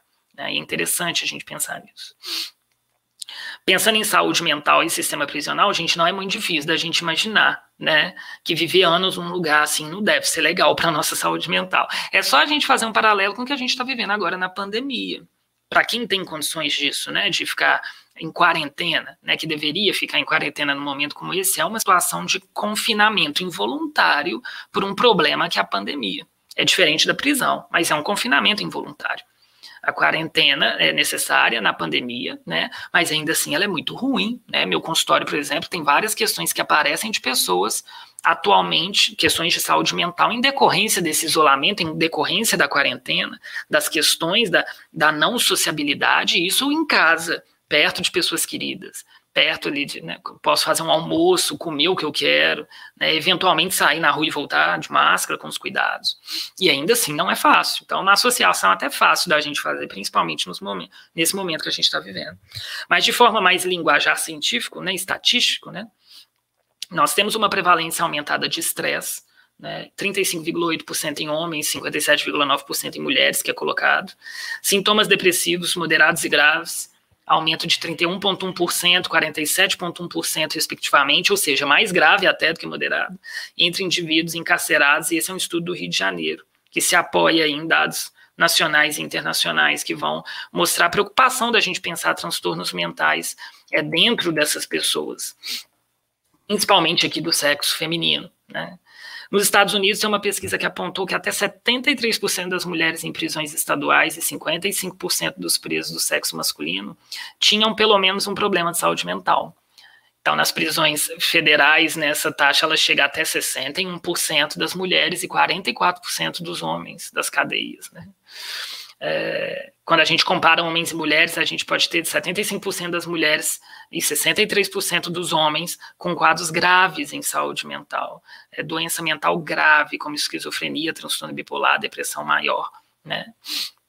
É interessante, eu coloquei essa matéria do The Guardian aí para falar que tem o inverso também. O fato de ser uma pessoa com transtorno mental te faz ter mais chance, isso é um estudo dos Estados Unidos, de 16 vezes maior de ser morto pela polícia. Né? Então, a gente não tem só o recorte de, ou vários recortes aqui, de raça, classe, mas também o, o, o que eu falei lá atrás, que não é o, a pessoa com adoecimento psiquiátrico perigosa, ela é muito mais violentada do que violenta. É importante a gente levar isso para a vida.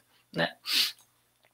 É, um outro aspecto importante da gente discutir aqui é a questão do suicídio no sistema carcerário. É um tema pouco discutido, pouco realizado, pouco problematizado e não tem nada a ver com o fato de não ser necessário. Pelo contrário, né? Talvez aqui sejam locais óbvios da gente pensar que essa tensão devia ser maior. Né? A intensidade de 2015, né, que os detentos têm quatro vezes mais chance de cometer suicídio do que a população geral. Né? A gente, foi um estudo que mostrou 5,5 suicídios para cada 100 mil de prevalência e entre presos 22,2, quatro vezes maior. Quando a gente pega a população feminina, isso é ainda mais gritante, até 20 vezes maior. Né? E aí, quando a gente pensa em causas para isso, a gente tem que falar da superlotação, do isolamento, né? da, da, da questão desumana. Né? E aí tem um, um projeto, né, que, que o projeto de sistema prisional em números, que foi divulgado em 2018, que vai falar sobre a taxa de, de, de superlotação de até 175% nos presídios brasileiros. Né, e alguns chegam até a receber a capacidade tri, triplicada, né, vai colocando pessoa lá.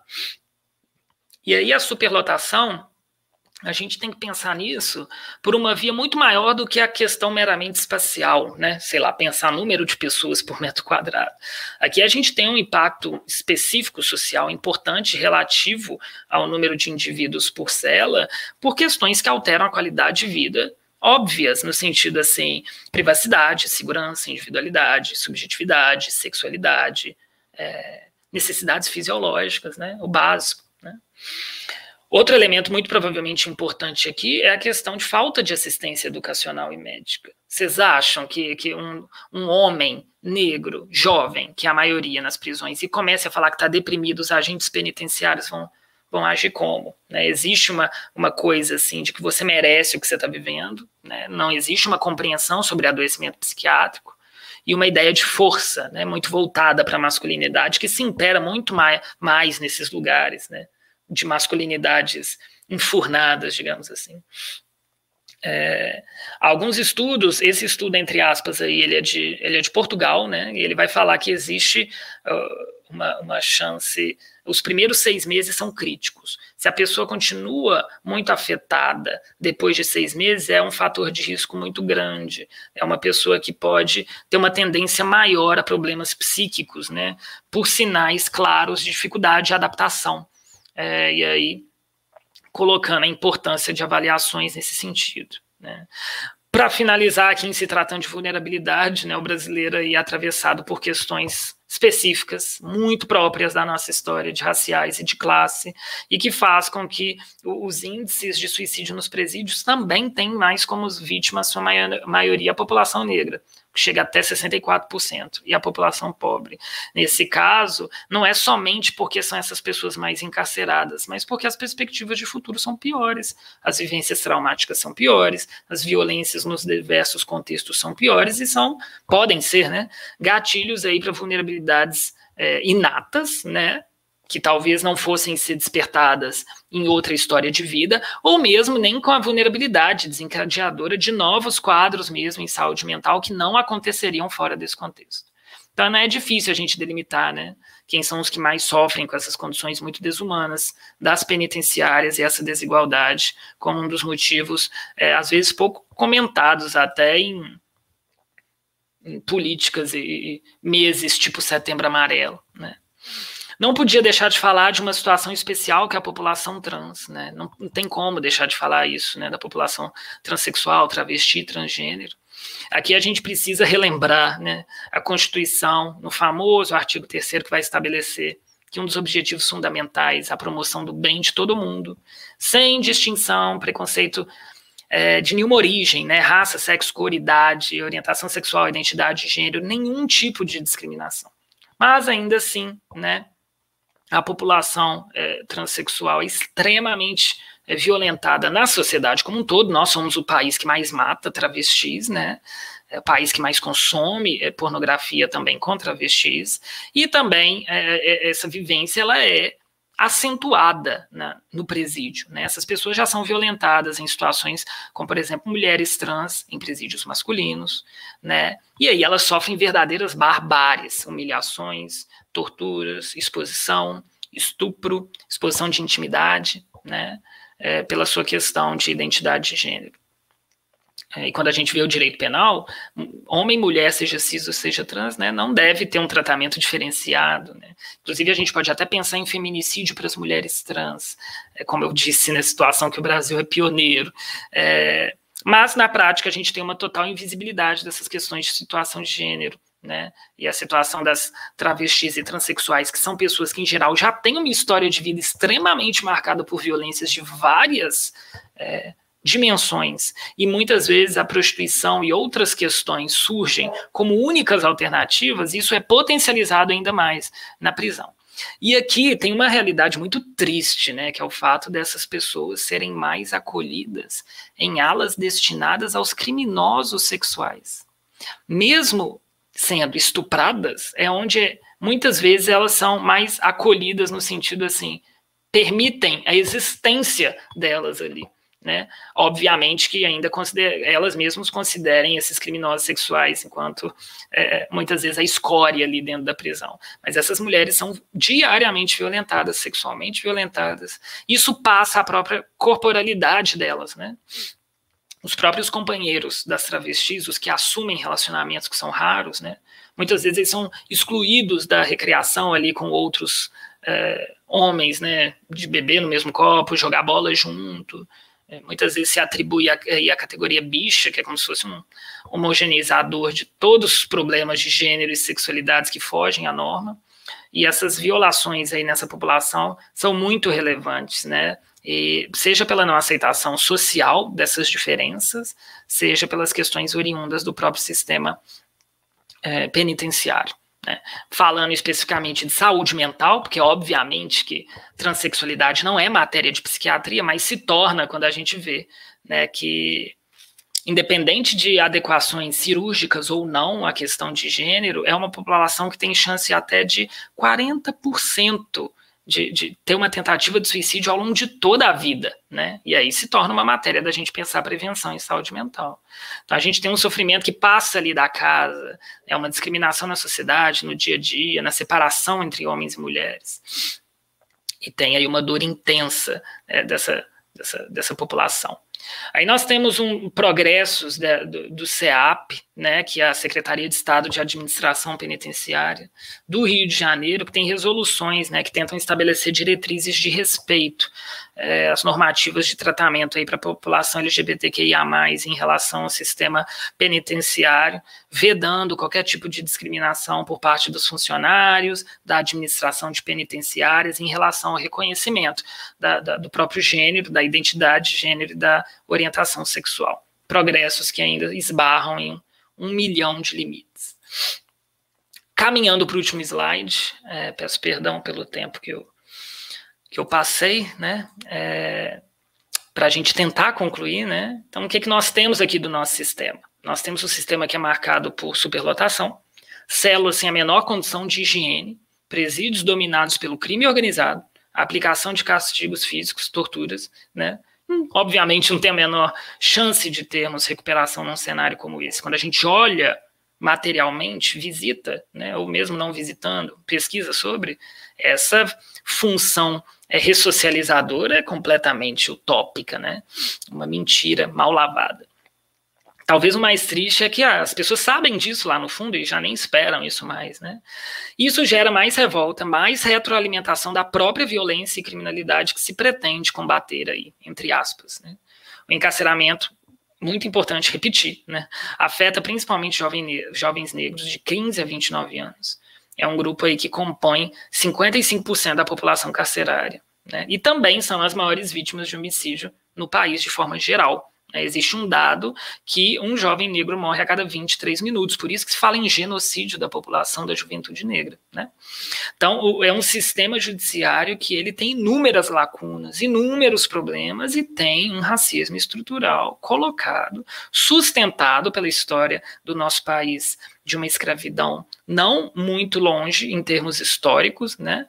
que penaliza mais os corpos negros, incluindo aí não apenas a pena de prisão, mas castigos e humilhações como práticas que são normalizadas. Nenhum caráter de ressocialização. Impede, inclusive, que essas pessoas vivam, lutem e tentem, de certa forma, se organizar e vencer essas amarras impostas pelo próprio racismo estrutural e ter acesso à oportunidade de trabalho, educação, lazer, cultura, ócio, seja o que for, saúde, né? Quando a gente pensa na capacidade do Brasil, a gente tem um pouco mais que 440.530 de capacidade de abrigar presos, mas nós temos mais de 800 mil pessoas em privação de liberdade. E aqui é impossível né, que essas penas sejam cumpridas com dignidade. Eu não estou nem falando só de saúde mental aqui. Saúde de uma maneira geral, né, essa diferença, essa distinção mente e corpo, ela tem uma série de problemas. Né? A gente pode pensar aqui num aumento da prevalência de HIV de tuberculose, né, por questões infecciosas que poderiam ser facilmente evitadas, doenças respiratórias, problemas de pele e também transtornos mentais. Né. Quando a gente pensa na desassistência em saúde no descaso nessa população, isso piora, porque compromete, inclusive, é, quando a gente para para pensar mais, né, além, né, essas pessoas não serem cuidadas, isso compromete a própria segurança no sistema prisional, né, assim, é, quando a gente pensa nisso de forma é negligente. E as próprias possibilidades de ressocializar os detentos. Né? A, essas possibilidades, isso está indissociável da questão de saúde. Né? O próprio entendimento de saúde pública e coletiva está intimamente relacionado com o sistema prisional. Né? Porque o fato de detentos é, terem os seus direitos retirados, negligenciados, faz com que toda a sociedade, ainda que ela não saiba, sofra as consequências em violência urbana, outras questões. É, é importante entender isso, né, seja pelo bem ou seja pelo mal. Por outro lado, tem a outra, outra faceta também, né, que enquanto o portador de transtorno mental ele não é respeitado, não tem os seus direitos assegurados e fica desassistido, nós temos mais chance de, dessa pessoa incorrer em atos delituosos e ser detida. Então não é novidade, nem assusta que a presença de transtornos mentais no sistema prisional está associada ao aumento da população carcerária, sem uma adequação dessas condições físicas, né? É, questões de higiene, de ventilação, de acomodação das celas, própria superlotação mesmo, um sofrimento. Né? Sofrimento oriundo da perda de liberdade, sofrimento oriundo da separação de familiares, de amigos, de interrupção de projeto de vida, é, do estigma às vezes psicofóbico, às vezes do criminoso, falta de assistência regular à saúde, disseminação de doenças, que vão revelando aí as camadas insalubres dessa, dessa dinâmica. Né?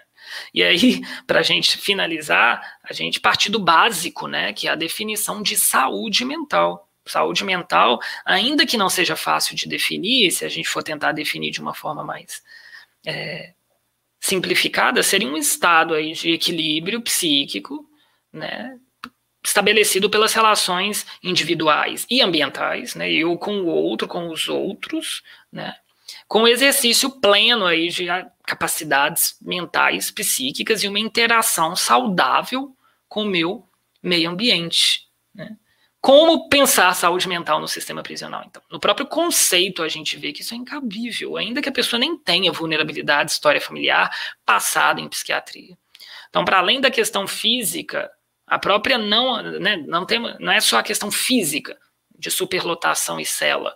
Nós temos pessoas que não podem não se adaptar às normas legais que disciplinam sei lá, um cotidiano na prisão, os códigos e regras de convivência. As pessoas são diferentes. Às vezes a gente tem problemas com as pessoas que moram com a gente e que a gente ama. Imagina em situações assim, né? É, fora as questões de serem estigmatizados e muitas vezes vistos como pessoas incompetentes, incapazes, dissimulados, indolentes dentro dessa perspectiva punitivista que a gente tem. Né? É, então, muitas vezes eles são considerados pessoas confiáveis, e como o sofrimento psíquico depende da gente queixá-lo, né, nós psiquiatras, eh, nós temos, a gente precisa da voz do sujeito para tentar trabalhar, né? A nossa voz e a do paciente. E aqui eles são deslegitimizados com que fica a questão da saúde mental. Isso é subestimado. Então, todos os dados que eu trouxe talvez sejam bem maiores. Né? Talvez as pessoas não relatem, ou elas relatem e não sejam levadas a sério. Né? E aqui a saúde mental entra como um direito universal na Constituição. Então já há um problema na raiz da coisa. Né? E aqui a gente tem que pensar ações de promoção à saúde, assistência e saúde mental, justamente como uma forma também de se prevenir criminalidade, reintegrar o preso, o preso é, à sociedade novamente. Né? E no ambiente prisional, essa é, oferta de saúde fica muito inscrita, às vezes, numa lógica de dívida e gratidão né?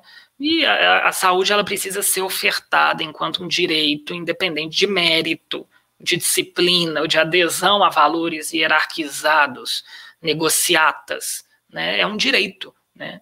Então a gente volta naquela questão de que a gente precisa restabelecer todos os sujeitos como portadores de direitos. Então é importante a gente sempre questionar esses sistemas simbólicos que vão dando suporte a quaisquer atitudes de segregar, negar direitos, restri restringir a autonomia das pessoas privadas de liberdade, porque, para além do óbvio do problema disso, isso é uma questão de saúde, de promoção de saúde. Né? E, para além do óbvio aqui para a nossa questão, é uma questão de saúde mental. Né? Então, é, era isso que eu queria trazer e, para variar, me alonguei um bocado. É, peço perdão.